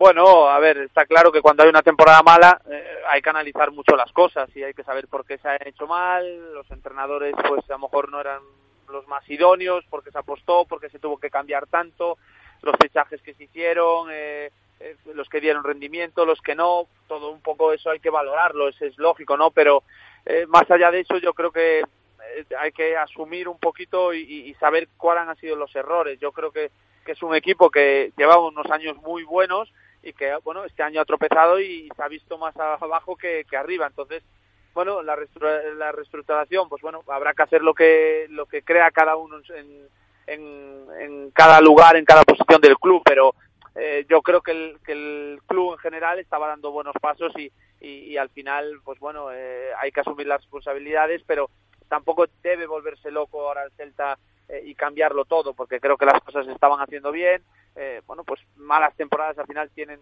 todos los equipos y la ha salvado al final. Entonces, bueno, eh, hay que saber por qué ha pasado todo esto y que no vuelva a suceder. Nos quedamos con esto, ¿eh? Roberto Trasorras, muchísimas gracias por atendernos en el día de hoy y disfruta de lo que puedas, ¿no? Con el corazón sí. dividido del Celta Rayo Vallecano del sábado. Un abrazo, Roberto. Muy bien, un abrazo, hasta luego. Y en este momento, a vosotros que nos estáis escuchando, os digo que abrimos de nuevo las líneas para regalar las dos entradas dobles que nos quedan, con vistas a ese Celta Rayo Vallecano del sábado en Abanca Balaídos a las nueve menos cuarto de la noche. Los dos primeros en llamar a partir de ahora se las llevan 986-436838, 986-436838 o 986-436693, 986-436693. Después de la publi, ganadores. Hasta aquí la información diaria del Celta de la mano de Codere Apuestas y Grupo Comar. Si quieres apostar a tu equipo favorito, di Codere Apuestas. Si quieres tener cientos de mercados a tu disposición, di Codere Apuestas. Si quieres apostar online o en un local con tus amigos, di Codere Apuestas. Si quieres cobrar tu dinero al instante, di Codere Apuestas. Juega en un grande, apuesta en Codere. Juega con responsabilidad. Venga a nuestro espacio de apuestas Codere en Bingo Royal del Grupo Comar en Avenida García Barbón 3436. Radio Marca, el deporte que se vive. Radio Marca. Tío, ¿a dónde vas con esa pinta? Ponte al día. En Urban Trap te asesoramos. Tu única tienda de ropa urbana en Vigo en la calle Velázquez Moreno 1517, esquina Policarpo San. Encontrarás marcas como Six Silk, Good for Nothing, LS, Fila y muchas más. Ponte al día. Ven a Urban Trap. Yo soy del Celta. ¿Y yo? ¿En serio? Sí, me encanta su equipación. Es la de rayas azules y blancas, ¿no? Pues no. Que no te líen. Confía solo en los expertos. En Renault Rodosa podemos decir que somos los mejores en mantenimiento, pero preferimos que lo compruebes tú mismo. Ahora cambio de aceite y filtro desde solo 70 euros. Ven, consulta condiciones. rodosa.com. Disfruta desde hoy tu Lexus 100% híbrido autorrecargable por toda la ciudad. Toda la gama Lexus cuenta con etiqueta Eco, sin restricciones. 10 modelos, desde compactos a vehículos 7 plazas. Ven a nuestros concesionarios y podrás llevarte hoy tu Lexus híbrido. Gama Lexus 100% híbrido autorrecargable. Lexus Experience Amazing. Descúbrelo en Lexus Breogán Vigo, en carretera de Camposancos 141 en Vigo. Imos ás neves onde na final de badminton entre María e Carla as dúas de 11 anos pasou algo increíble. Carla lesionouse e María, en lugar de levantar o trofeo, achegouse ela e díxolle textualmente Tranquila, descansa, cando xa esteas ben, seguimos co partido. Os valores no deporte merecen que os conten. Desde a banca admiramos e impulsamos o deporte base en Galicia. A banca. No te pierdas todos los martes, a las dos y media de la tarde, la actualidad del deporte base de nuestra ciudad con Abanca. Todos los jueves a las 2 y cuarto en Radio Marca Vigo estamos al tanto de la actualidad del ciclismo gallego con Guillermo Janeiro y José Ribeiro. Entrevistas con los mejores ciclistas, repaso de las mejores competiciones y siempre de la mano de la Federación Gallega de Ciclismo.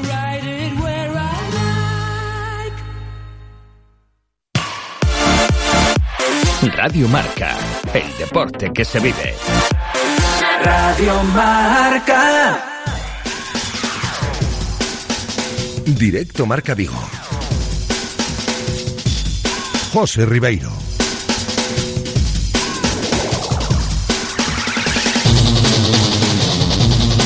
Dos y 20 de la tarde, segunda vez en el programa de hoy que escuchamos esta sintonía porque ya tenemos más ganadores de estas entradas dobles que estamos regalando en el día de hoy para el Celta Rayo del sábado. Pablo, ¿qué tal? ¿Cómo estás? Muy bien, aquí sufriendo calor. Hombre, no es para menos. Aquí se está fresquito en el estudio, te voy a decir, no te voy a mentir, pero ya me, me, imagino por lo que veo aquí a través de la cristalera que hace buen día, ¿no? Pero bueno, cuéntanos cómo ves al Real Cruz Celta para el sábado. Pues yo apretando esfínteres hasta el sábado. apretando esfínteres hay que estar, ¿eh? Borrón claro. y cuenta nueva que nos decían al no, principio del que, programa. Eh, no, no, no me fío de la complacencia ni me fío de, bueno. de la seguridad de estar. Yo, hasta que esté certificado matemáticamente, pues no, no me quedo tranquilo. Entonces, nada, esperando que llegue el momento del partido y, y, a ver si conseguimos ganar. Yo creo que hay que dejar una buena imagen y, y, y nada. Y después borrón y cuenta nueva, empezar desde cero y, y hacer una limpia bastante grande ahí uh -huh. en todos los aspectos, creo. Estupendo. Pablo, muchas gracias por escucharnos. Enhorabuena por esas entradas y disfruta mucho el sábado. Un abrazo. Venga, un saludo, gracias. Pues Pablo que se une a Ángel y a Óscar que ya ganaron entradas en el programa de hoy y el cuarto ganador, mejor dicho, la cuarta ganadora que tenemos por aquí se lleva las últimas entradas que estamos regalando en el día de hoy en directo Marca Vigo. Covadonga, ¿qué tal Covadonga? ¿Cómo estás? Hola, bien, bien, estoy bien. Muchas gracias por escucharnos, Covadonga. Enhorabuena por las entradas. Cuéntanos, ¿cómo es al Celta? Yo creo que bien, entre la, que juega en el campo y la afición, yo creo que va a ganar. ¿eh? Hay que animar, ¿no? Hay que ser celtistas. Sí, sí, sí. Estupendo, Covadonga. Muchas gracias por escucharnos. Un abrazo. Un abrazo, un abrazo.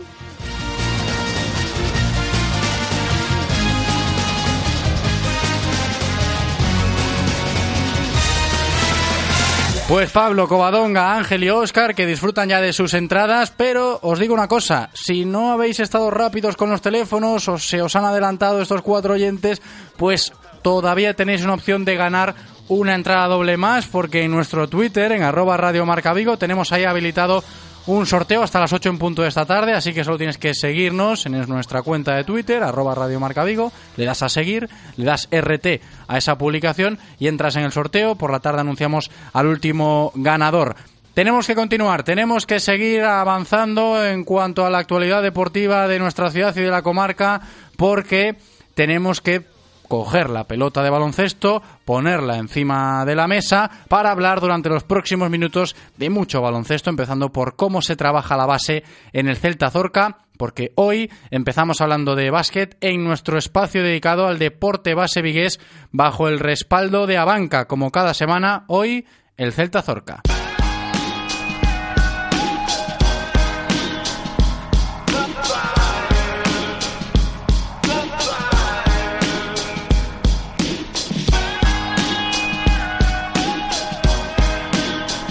En Radio Marca Vigo hablamos de todo el deporte base de la mano de Abanca.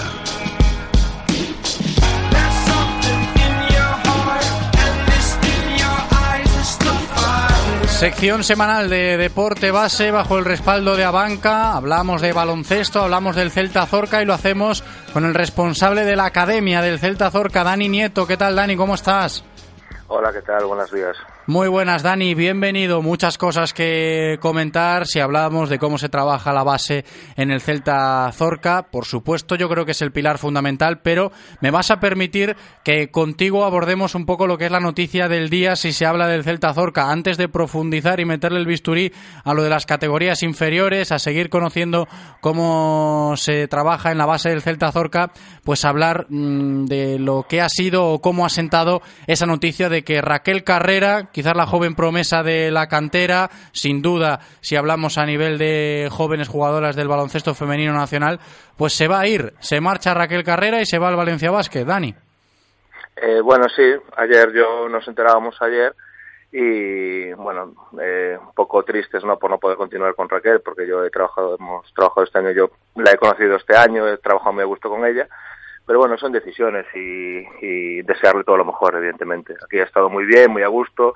La gente que la conoce desde hace más años que yo trabajando con ella solo tienen buenas palabras de cara a su trabajo y entrega hacia el club, con lo cual son etapas y uh -huh. desearle lo mejor, o sea, Sí. que, que siga triunfando. vaya. Sí, decir que iremos profundizando más en esta reestructuración de la plantilla a medida que vayan pasando los días, las semanas pendientes del Celta Zorca, pero llamativo cuanto menos, ¿no? Eso que nos sitúa a Raquel Carrera en Valencia ya, dejando el Celta Zorca, sobre todo Dani, y, creo que viene al caso esto, ¿no? Que estamos en la sección de deporte base, siendo quien era Raquel Carrera, ya no solo para el primer equipo, porque jovencísima, del año 2001, 18 añitos en este año 2019, sino por lo que podría ser eh, a la hora de hablar de un referente de la cantera, ¿no? Que sirva de ejemplo.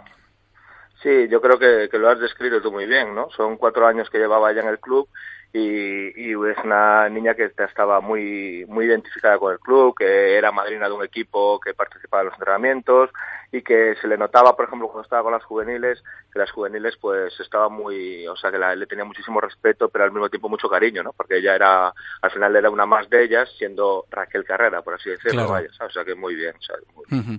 No, y lo que tiene que significar todo esto para el resto de, de chicas del, del club, ¿no? Tú que estás al tanto de todo lo relacionado con la academia de categorías inferiores, Dani, el hecho de ver eh, ejemplos en categorías más altas, ¿no? Que siempre se tiene en cuenta cuando se abordan pues situaciones de deporte base o de categorías inferiores, ¿no? No sé si lo tenéis vosotros también a la orden del día de pensar, oye, estos que están arriba o estas que están arriba tienen que ser el ejemplo, ¿no? Que sirva como incentivo.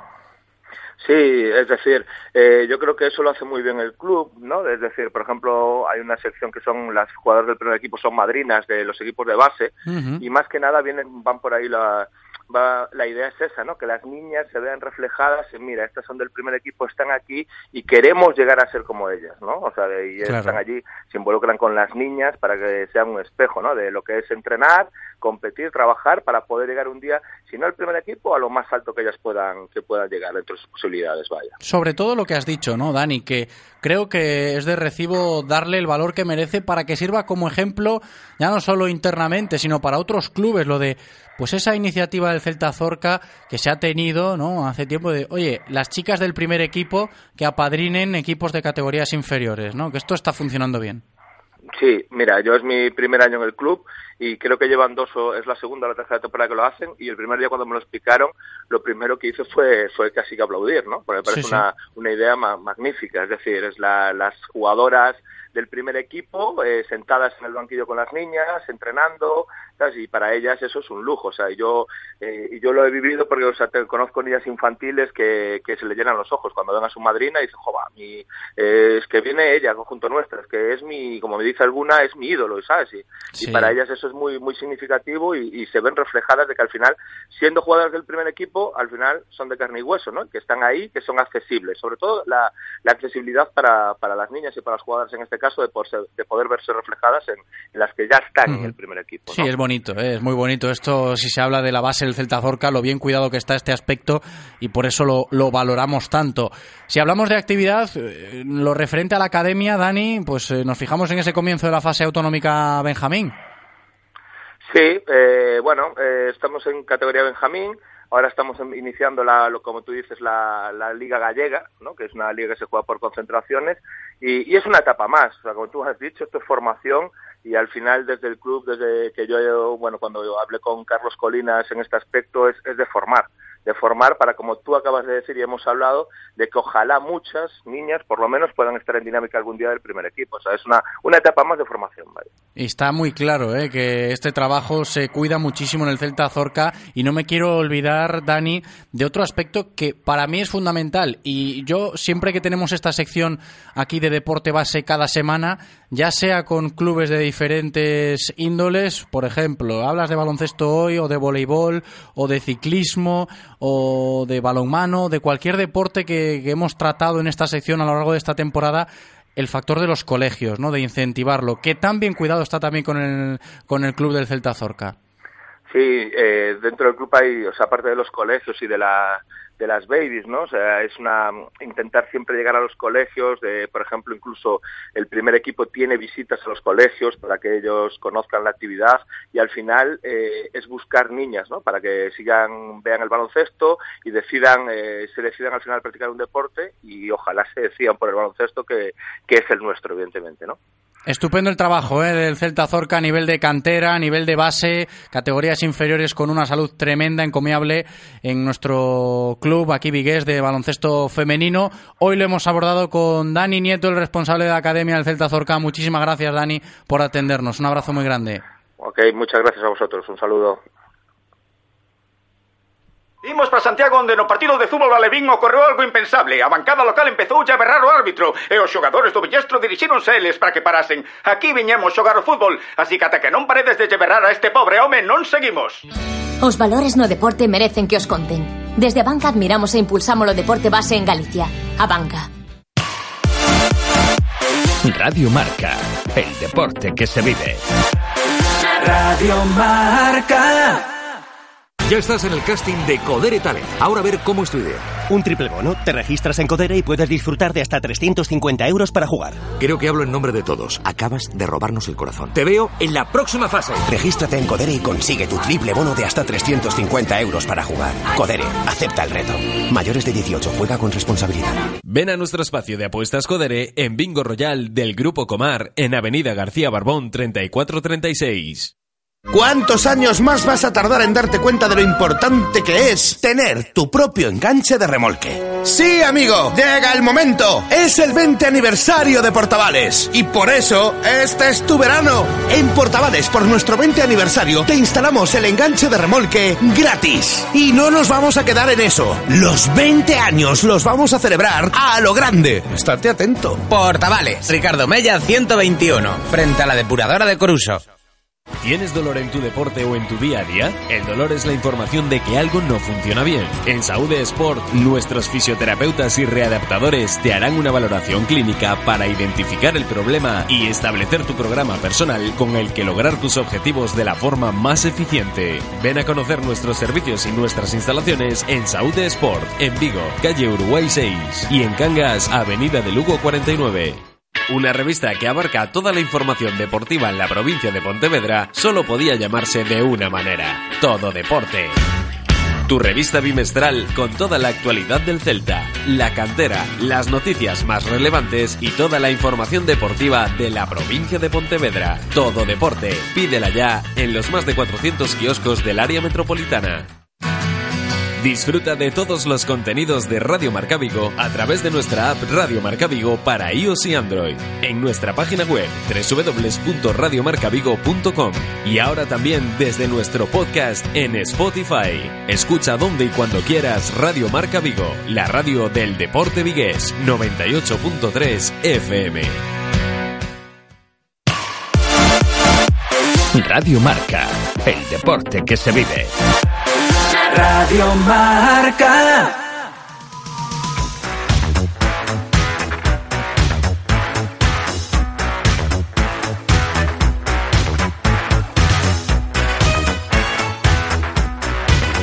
Sintonía de los cazafantasmas, ¿qué significa? Ya sabéis que si suena esta sintonía en directo Marca Vigos, tenemos que recordar que si tu problema, una plaga es, llama a Biodes al 670-903-941 porque ellos erradican todo tipo de plagas, ¿eh? pues cucarachas, polillas, insectos, ratas, lo que sea. Lo que sea, llamas a Biodes y ellos los eliminan. 670-903-941. Seguimos hablando de baloncesto en directo Marca Vigo.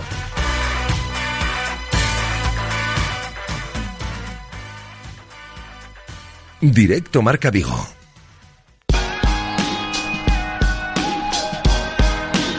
Es tiempo en Radio Marca Vigo para repasar la actualidad semanal del baloncesto de nuestra ciudad.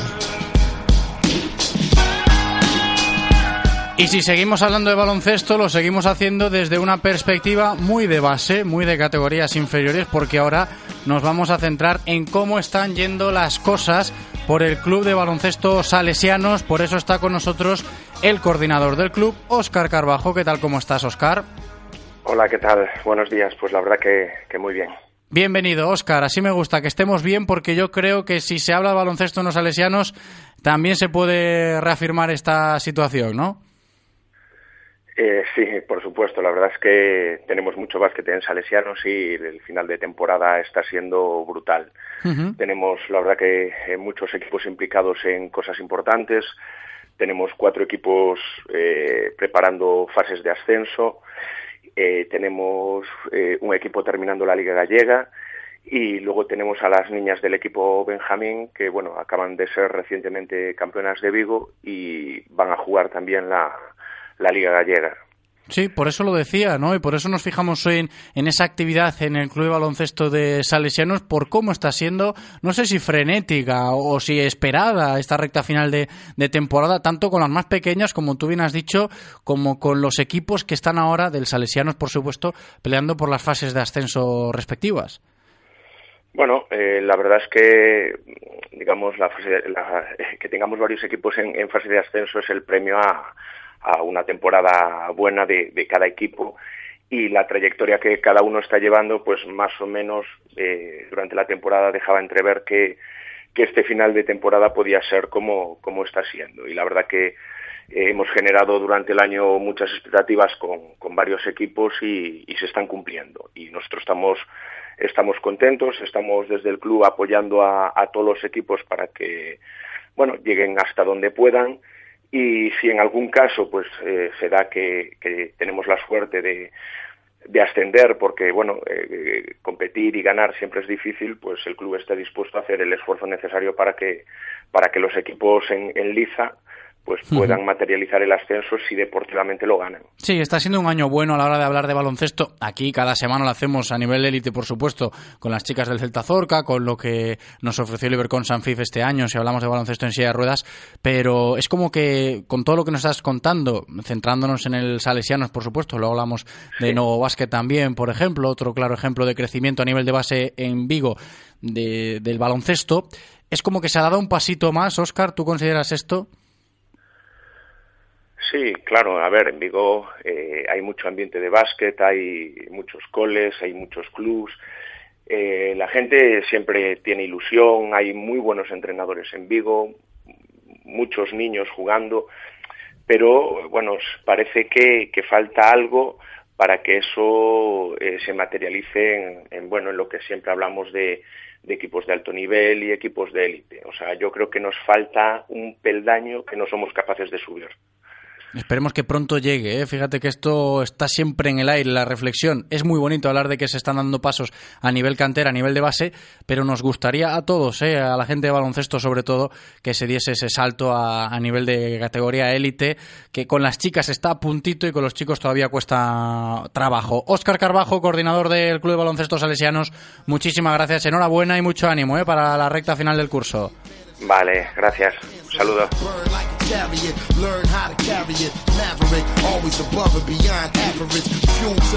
Más baloncesto, más baloncesto en Vigo y de Salesianos nos vamos a los maristas porque estamos muy pendientes hoy también de cómo va todo en este curso por el Club Novo Basket Vigo y para hablar del Novo Basket saludo ya al coordinador del club, Yago Casal. ¿Qué tal Yago? ¿Cómo estás? Hola, muy buenas tardes. Muy buenas tardes, Yago. Bienvenido. Antes, fíjate que hablábamos con el compañero de Salesianos, Oscar, nos decía, está siendo un final de temporada muy bueno para nosotros. Nos fijamos en el nuevo básquet y también estamos teniendo buenos resultados. Sí, bueno, eh, los últimos, pues quizá cuatro o cinco años, pues, pues los mejores del club, ¿no? Eh, con, con todos los equipos que tenemos en, en fases finales de Liga Gallega, con el cadete que se ha quedado a las puertas del, del Campeonato de España. Eh, bueno, pues, pues en una línea muy buena, que no es nuestra prioridad eh, los resultados del, del equipo, sino la formación integral de los, de los deportistas. Pero bueno, parece que con esa formación integral, pues pues sí se consiguen resultados, ¿no? Sí, yo creo que va un poco de la mano, ¿no? El formar bien a los más pequeños, a los niños y a las niñas, pues seguramente lleve a que el ritmo de competición sea mejor. ¿Cuál es la clave, ¿no? De, de disfrutar de buen baloncesto base en el nuevo básquet, Yago. Bueno, pues no sé, la, la clave es tratar de, de basarnos en la educación deportiva de nuestros jugadores, ¿no? No otro, otro, otras filosofías pues eh, quieren que sus equipos pues compitan y que a lo mejor pues eh, tomen medidas pues más digamos cortoplacistas eh, y, bueno pues por, nuestra parte no nosotros tratamos de que los jugadores pues pues piensen eh, aprendan y entonces con base en tener unos buenos fundamentos con base en tener un buen conocimiento del juego pues puedan ir desarrollando su, su sus capacidades y puedan poco a poco pues ir mejorando. ¿no? Uh -huh. Me imagino que todo esto servirá para el futuro más cercano a la hora de seguir creciendo a nivel de efectivos, ¿no? Y con esto me refiero, Yago, a que, pues, por ejemplo, en el nuevo básquet, más niños y niñas se, se animen a practicar el baloncesto en Vigo.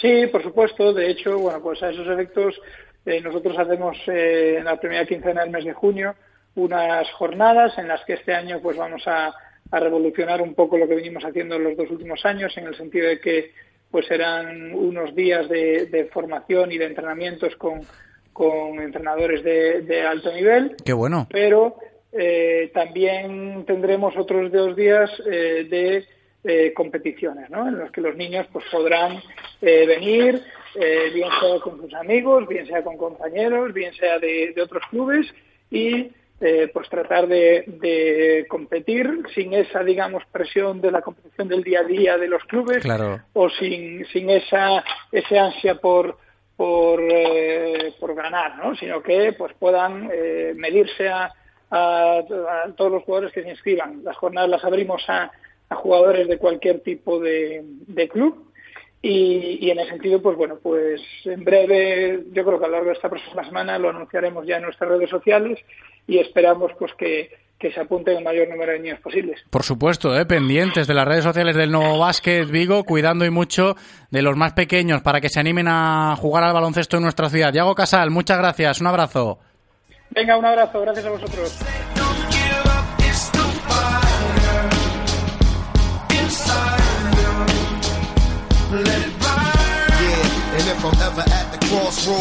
Y para ponerle la buena guinda hoy a nuestra sección de baloncesto nos vamos a ir hasta Porriño y no solo porque allí está siendo un curso magnífico si se habla de baloncesto con la permanencia del primer equipo en Liga EVA, que comentamos en su momento, por el buen trabajo en las categorías inferiores y por cómo la solidaridad va de la mano también del baloncesto pensando en Mozambique. Saludo ya al presidente del Club Porriño Baloncesto, José Ruiz, ¿qué tal? ¿Cómo estás? Bienvenido. Hola, ¿qué tal? ¿Cómo estamos? Bienvenido, José. Buenas tardes. Queríamos conocer con detalles este bonito proyecto, ¿no? Porque siempre es bonito hablar de deporte ligado a la solidaridad y hoy hablando de baloncesto, por supuesto, también tenemos esta ecuación, ¿no? ¿Cómo surge desde un primer lugar, José? Pues la verdad que es una historia un tanto curiosa y, peculiar, ¿no? Eh, Rosana y Julia, que es eh, Rosana es su madre y, y, a su vez entrenadora también, y Julia, que es una niña que aparece en nuestro club más o menos hace dos, dos años, en categorías inferiores, eh, participa en nuestros campus, tanto de Navidad como el campus de verano que tenemos ahora. Y bueno, jugó un año en minibásquet con nosotros, en Benjamín creo recordar con nueve años. Y bueno, ella comunica a sus compañeras y amigas del equipo que se, se va a marchar a Mozambique y que bueno, que va a dejar el club y demás. Al poco tiempo de eso, pues bueno, a través de entrenadores del club y gente relacionada, pues nos enteramos que la madre de Julia, Rosana, pues lo que sí no quiere dejar atrás, aunque sea a lo mejor sus compañeras, es su gran pasión por, por el baloncesto. Ajá. Pues acercamos también a Mozambique el baloncesto de la mano del porriño, ¿no? Y, y el aspecto de, de, solidaridad que tanto tenemos que tener en cuenta también, ¿no, José? Sí, bueno, tú piensas que es una iniciativa que, que, que lleva Rosana, eh, parte de cero en todos los aspectos, allí no hay nada, eh, yo ni, ni se conoce este deporte, está como un poco Claro, tiene que ser difícil en ese sentido. Sí, hombre, yo lo, lo que entiendo es que hay una, una dosis muy grande de, de, ilusión y de voluntad, ¿no? Y bueno, sus frutos eh, ya, ya está dando, ¿no? Ella parte de cero, repito, eh, consigue allí con ayuda lo que es como el AMPA. Ella eh, está, eh, Julia está en un colegio que es ICP, está en Pemba. Pemba es, es una ciudad que es capital de provincia al nordeste de Mozambique, la región eh, limita también con Tanzania, y, y, bueno, ella en el cole, en, en el ISP, pues eh, intenta pues arrancar esta actividad y darla a conocer, pero repito, no tiene balones, no tiene campos marcados, no tiene canastas, no tiene nada, no tiene ni jugadores, claro. Claro. Y, Claro. y, bueno, pues intenta divulgarlo, eh, Julia pasa a ayudarle como a entrenar, reparte en grupos, el primer día pues eh, aparecen cuatro niños, después cinco y bueno, ahora la cosa ya va un poco a mayores, en franjas desde, me comentaba, me comentaba un entrenador que hay en franjas entre, me parece que siete hasta 17 años, no tienen todo así como un poco todavía sin definir ni, ni separar, pero lo que sí es importante es que, bueno, tienen un campo, han conseguido marcar, la, la, los padres eh, le han ayudado mucho y, y, y, allí pues simulan unas canastas, me parece como un mástil de una farola y, y cosas de este tipo uh -huh. y aparecen los primeros balones, ¿no? que ni siquiera son de baloncesto en un principio y después sí. Nosotros el año pasado eh, conocedores de un poco la inquietud que tienen y, y, y, intentando después de alguna manera ayudarles, les enviamos pues equipajes del club para que puedan tener por lo menos un, un uniforme y, y para, uh -huh. para el equipo y demás. Sí, sí, sí es cierto, dicho sea de paso, que todo esto pues lo reciben pues hace poco más o menos, es decir, esto se lo enviamos el tema, yo no sé si es burocrático, pero a través de ONGs, fronteras y demás es muy tedioso para eh, llegar a su destino. Pero bueno, por, por lo menos sí llegó. Claro. Y, y, y, allí está. Oye, pues es una bonita historia que hoy os acercamos de la mano de José Ruiz, el presidente del Porriño Baloncesto, cómo desde Porriño hasta Mozambique se transmite este maravilloso deporte. José, muchísimas gracias por atendernos. Un abrazo grande. Venga, un saludo, muchas gracias. Hasta luego. Consejos publicitarios y a la vuelta recta final del programa. Radio Marca, el deporte que se vive. Radio Marca. Ay, mayo. Luce el sol, los pájaros cantan, los días son más largos. Y en Galmotor este mes tienes un Ford de kilómetro cero desde 9.890 euros. Galmotor, tu concesionario Ford en Vigo, Caldas, Pontevedra y Lalín. Clínica Real Club Celta. Traumatología, fisioterapia, rehabilitación, cardiología, nutrición e moitas máis especialidades. O equipo médico do Real Club Celta a túa disposición no centro de Vigo. Unha clínica adaptada a todas as necesidades, tanto se eres deportista como se non. Ven a vernos en A Sede, na Rúa Príncipe de Vigo. Dos creadores do éxito mundial conselouse a imaxe Chega un novo pesadelo Mira o teu móvil Non cargan, non cargan Non me cargan as stories Que estes dramas sexan cousa do pasado. Coa nova tarifa de móvil R, desfruta de 50 gigas e chamadas ilimitadas por só 19 euros ao mes durante 12 meses. Consulta condicións en tendas R ou en r.gal. Perdón, ¿ese BMW Serie 1 que está aparcado fuera es tuyo? No, pero podría serlo.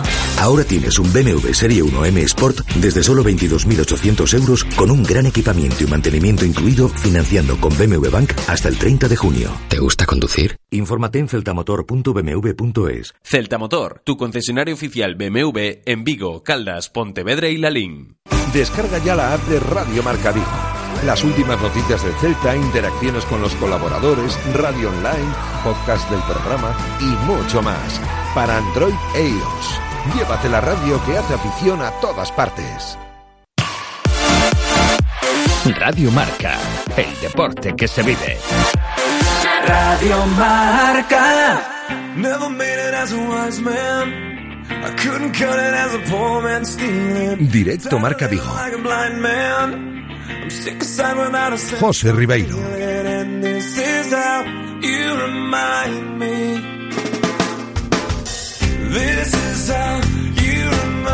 Nos estamos acercando a las 3 menos 10 de la tarde. Hablamos ahora de fútbol sala porque, como os decía al principio del programa, nuestro gran referente en Vigo cuando se habla de futsal, el jugador del Inter Movistar, Adrián Alonso Pola, me imagino que ya estará pensando a fondo en todo lo que nos va a preparar este año, el mes que viene, en su campus anual, que este año vuelve a Vigo, después de que el pasado curso pues el campus se organizase en Marín. En este 2019 el campus de Pola volverá a estar aquí en nuestra ciudad y el propio Pola está con nosotros para comentarnos todos los detalles y hablar un poquito de este maravilloso deporte del fútbol sala. Adrián Alonso, Pola, ¿qué tal? Hola, buenas tardes. Muy buenas tardes, bienvenido, Pola. Es una buena noticia, ¿no? Me imagino que también para ti el poder eh, volver a realizar el campus aquí en casa, ¿no? Sí, la verdad que, que sí, la cercanía, eh, sobre todo el, el estar en, en, Vigo, ¿no? Que al final es mi ciudad. El año pasado, pues bueno, por diferentes circunstancias tuvimos que movernos y ahora, bueno, volvemos, pero espero que sea para quedarnos ya definitivamente, ¿no? Y establecer una, un punto fijo, ¿no? Para realizar Claro. el campus. Un punto fijo para el campus en sí, pero también quieras que no, no sé cómo lo interpretas tú, para lo que es el fútbol sala, ¿no? Porque tener de nuevo al nombre de Pola como referente, eh, precisamente en un evento como este, ayudará mucho, ¿no? A, a los jugadores, a los niños, a las niñas, a los clubes que cuidan y quieren que se siga cuidando esto del fútbol sala aquí en Vigo. Sí, hombre, ese es el primer objetivo de este campus, ¿no? Al final de, de, de que haya fútbol sala en la ciudad, más aún, evidentemente, porque Vigo es una ciudad con mucha tradición de fútbol sala, pero bueno, intentar yo pues acercar ¿no? todo lo que todas mis vivencias y, y como dije desde el primer año no la idea es que en el futuro pues bueno se pueda se pueda perdón Nada, no te se preocupes. pueda montar una una escuela una escuela Vigo con mi nombre que esté todo el año, no solo esté eh, una semana en verano. Eh, los perros también se alegran, seguro, Pola, ¿no? De que el campus vuelva a Vigo, ¿no? Por lo que parece. Sí, sí, creo que sí, creo que sí.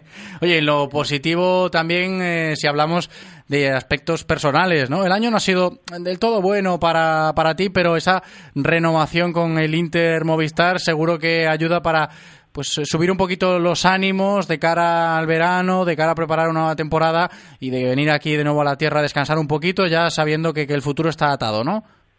Sí, a ver, como tú dices, la temporada no ha sido buena en ningún sentido, eh, a nivel individual, individual ni a nivel colectivo. Es una temporada que está siendo bastante dura, entre lesiones y, y bueno, y, y esa dinámica que llevamos tan mala, ¿no? De, de partidos y de torneos, pero bueno, estamos vivos en liga, eh, vamos a intentar luchar hasta el final para poder volver a ser campeones y luego ya pues en el verano pues desconectar, ¿no? Al final yo también en, en el campus eh, es verdad que estoy rodeado de niños eh, jugando al fútbol sala, pero al final a mí me sirve de desconexión, me sirve para disfrutar de, realmente del deporte, ¿no? Eh, viendo a los niños cómo, cómo se lo pasan bien y ya para la temporada que viene veremos, ¿no? Es verdad que me quedan dos años más aún porque, como dices, estuve renovado y, y los objetivos aquí van a ser siempre los mismos si es ganar. ¿Ha sido fácil firmar ese contrato de Pola con el Inter Movistar hasta 2021?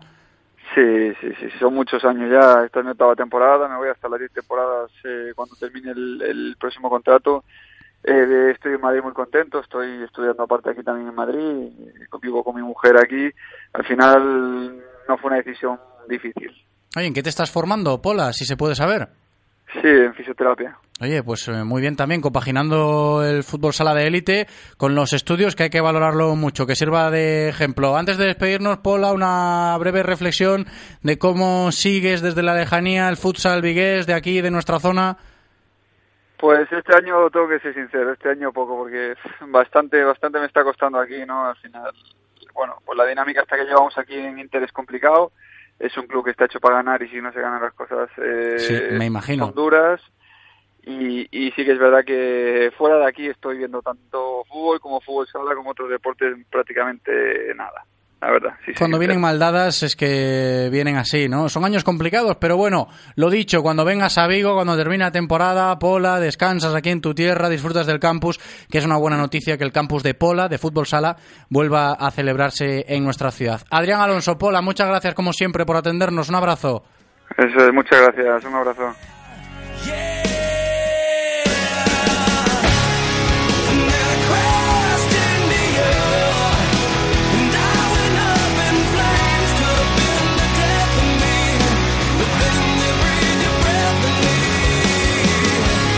Y vamos a terminar hoy con balonmano porque es semana de seguir muy pendientes de lo que sucede en torno a lavadores. Ya os adelantábamos antes que las chicas se han quedado a las puertas del posible ascenso a la Liga Guerrera Ciberdrola, a la máxima categoría del balonmano femenino español.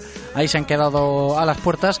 Y en el equipo masculino del lavadores solo piensan en eso de poder ascender a División de Honor después de la fase de ascenso que se va a disputar este próximo fin de semana en el pabellón de Navia. Se presentaba en las últimas horas en el Concello de Vigo ese buen cartel de la fase de ascenso. Todos con el lavadores, ¿eh? Saludo ya al entrenador del equipo, Sergio Carballeira. ¿Qué tal? ¿Cómo estás? Hola, buenas tardes, José, ¿qué tal? Muy buenas tardes, Sergio, con muchas ganas. Yo me presupongo que esto va a ser una cita muy importante para el club. Todos pendientes de ese equipo masculino con vistas a lo del fin de Ignavia, ¿no?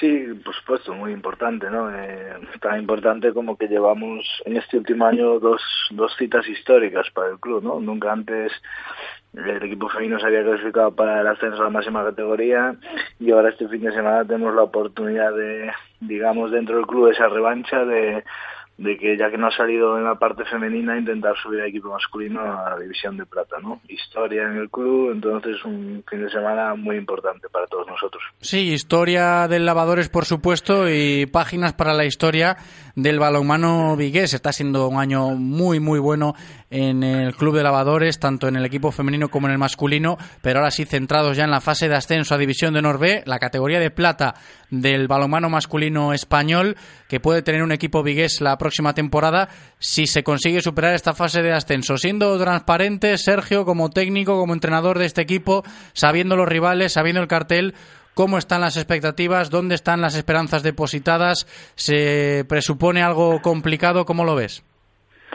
Bueno, las expectativas muy altas, ¿no? Como lo han sido desde el principio. Eh, complicado siempre va a ser. Estamos hablando de una fase de ascenso donde, bueno, eh, el formato, digamos que es una liguilla 4 donde teóricamente tendría que haber dos primeros y dos segundos clasificados en sus, en sus grupos de liga regular.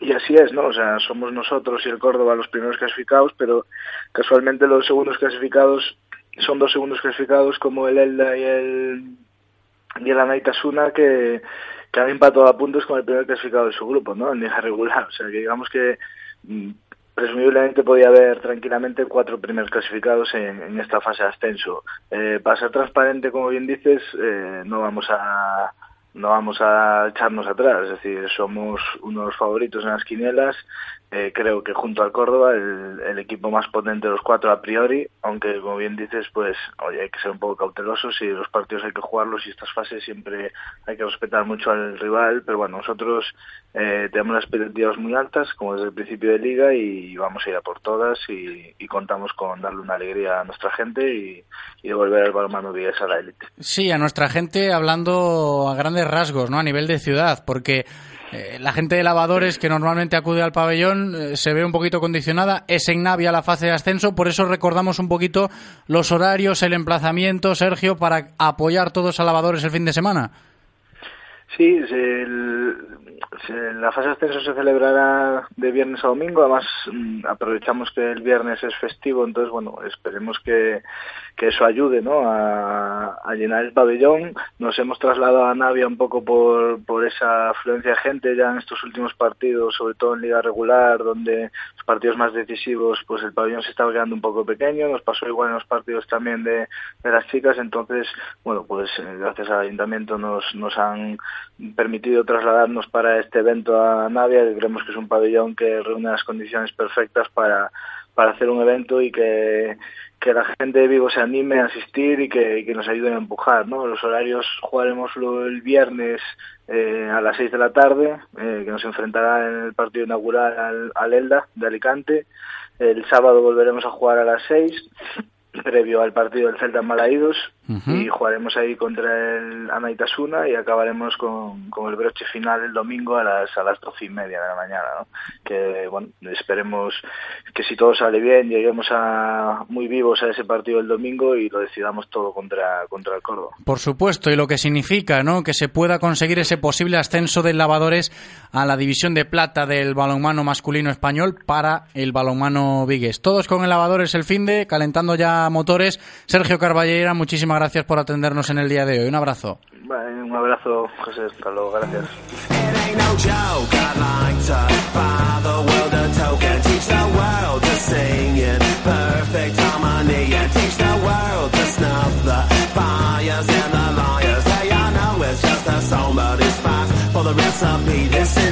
Un minuto nos queda para que se cumplan las 3 en punto de la tarde. Esto significa que tenemos que despedirnos ya. Se acaba una nueva entrega de Directo Marca Vigo, no sin antes pues darle las gracias a Eloy, nuestro técnico, cumpliendo de maravilla en cabina. Y las gracias también a todos vosotros por estar ahí como todos los días escuchándonos. Me despido. Hasta mañana. Chao.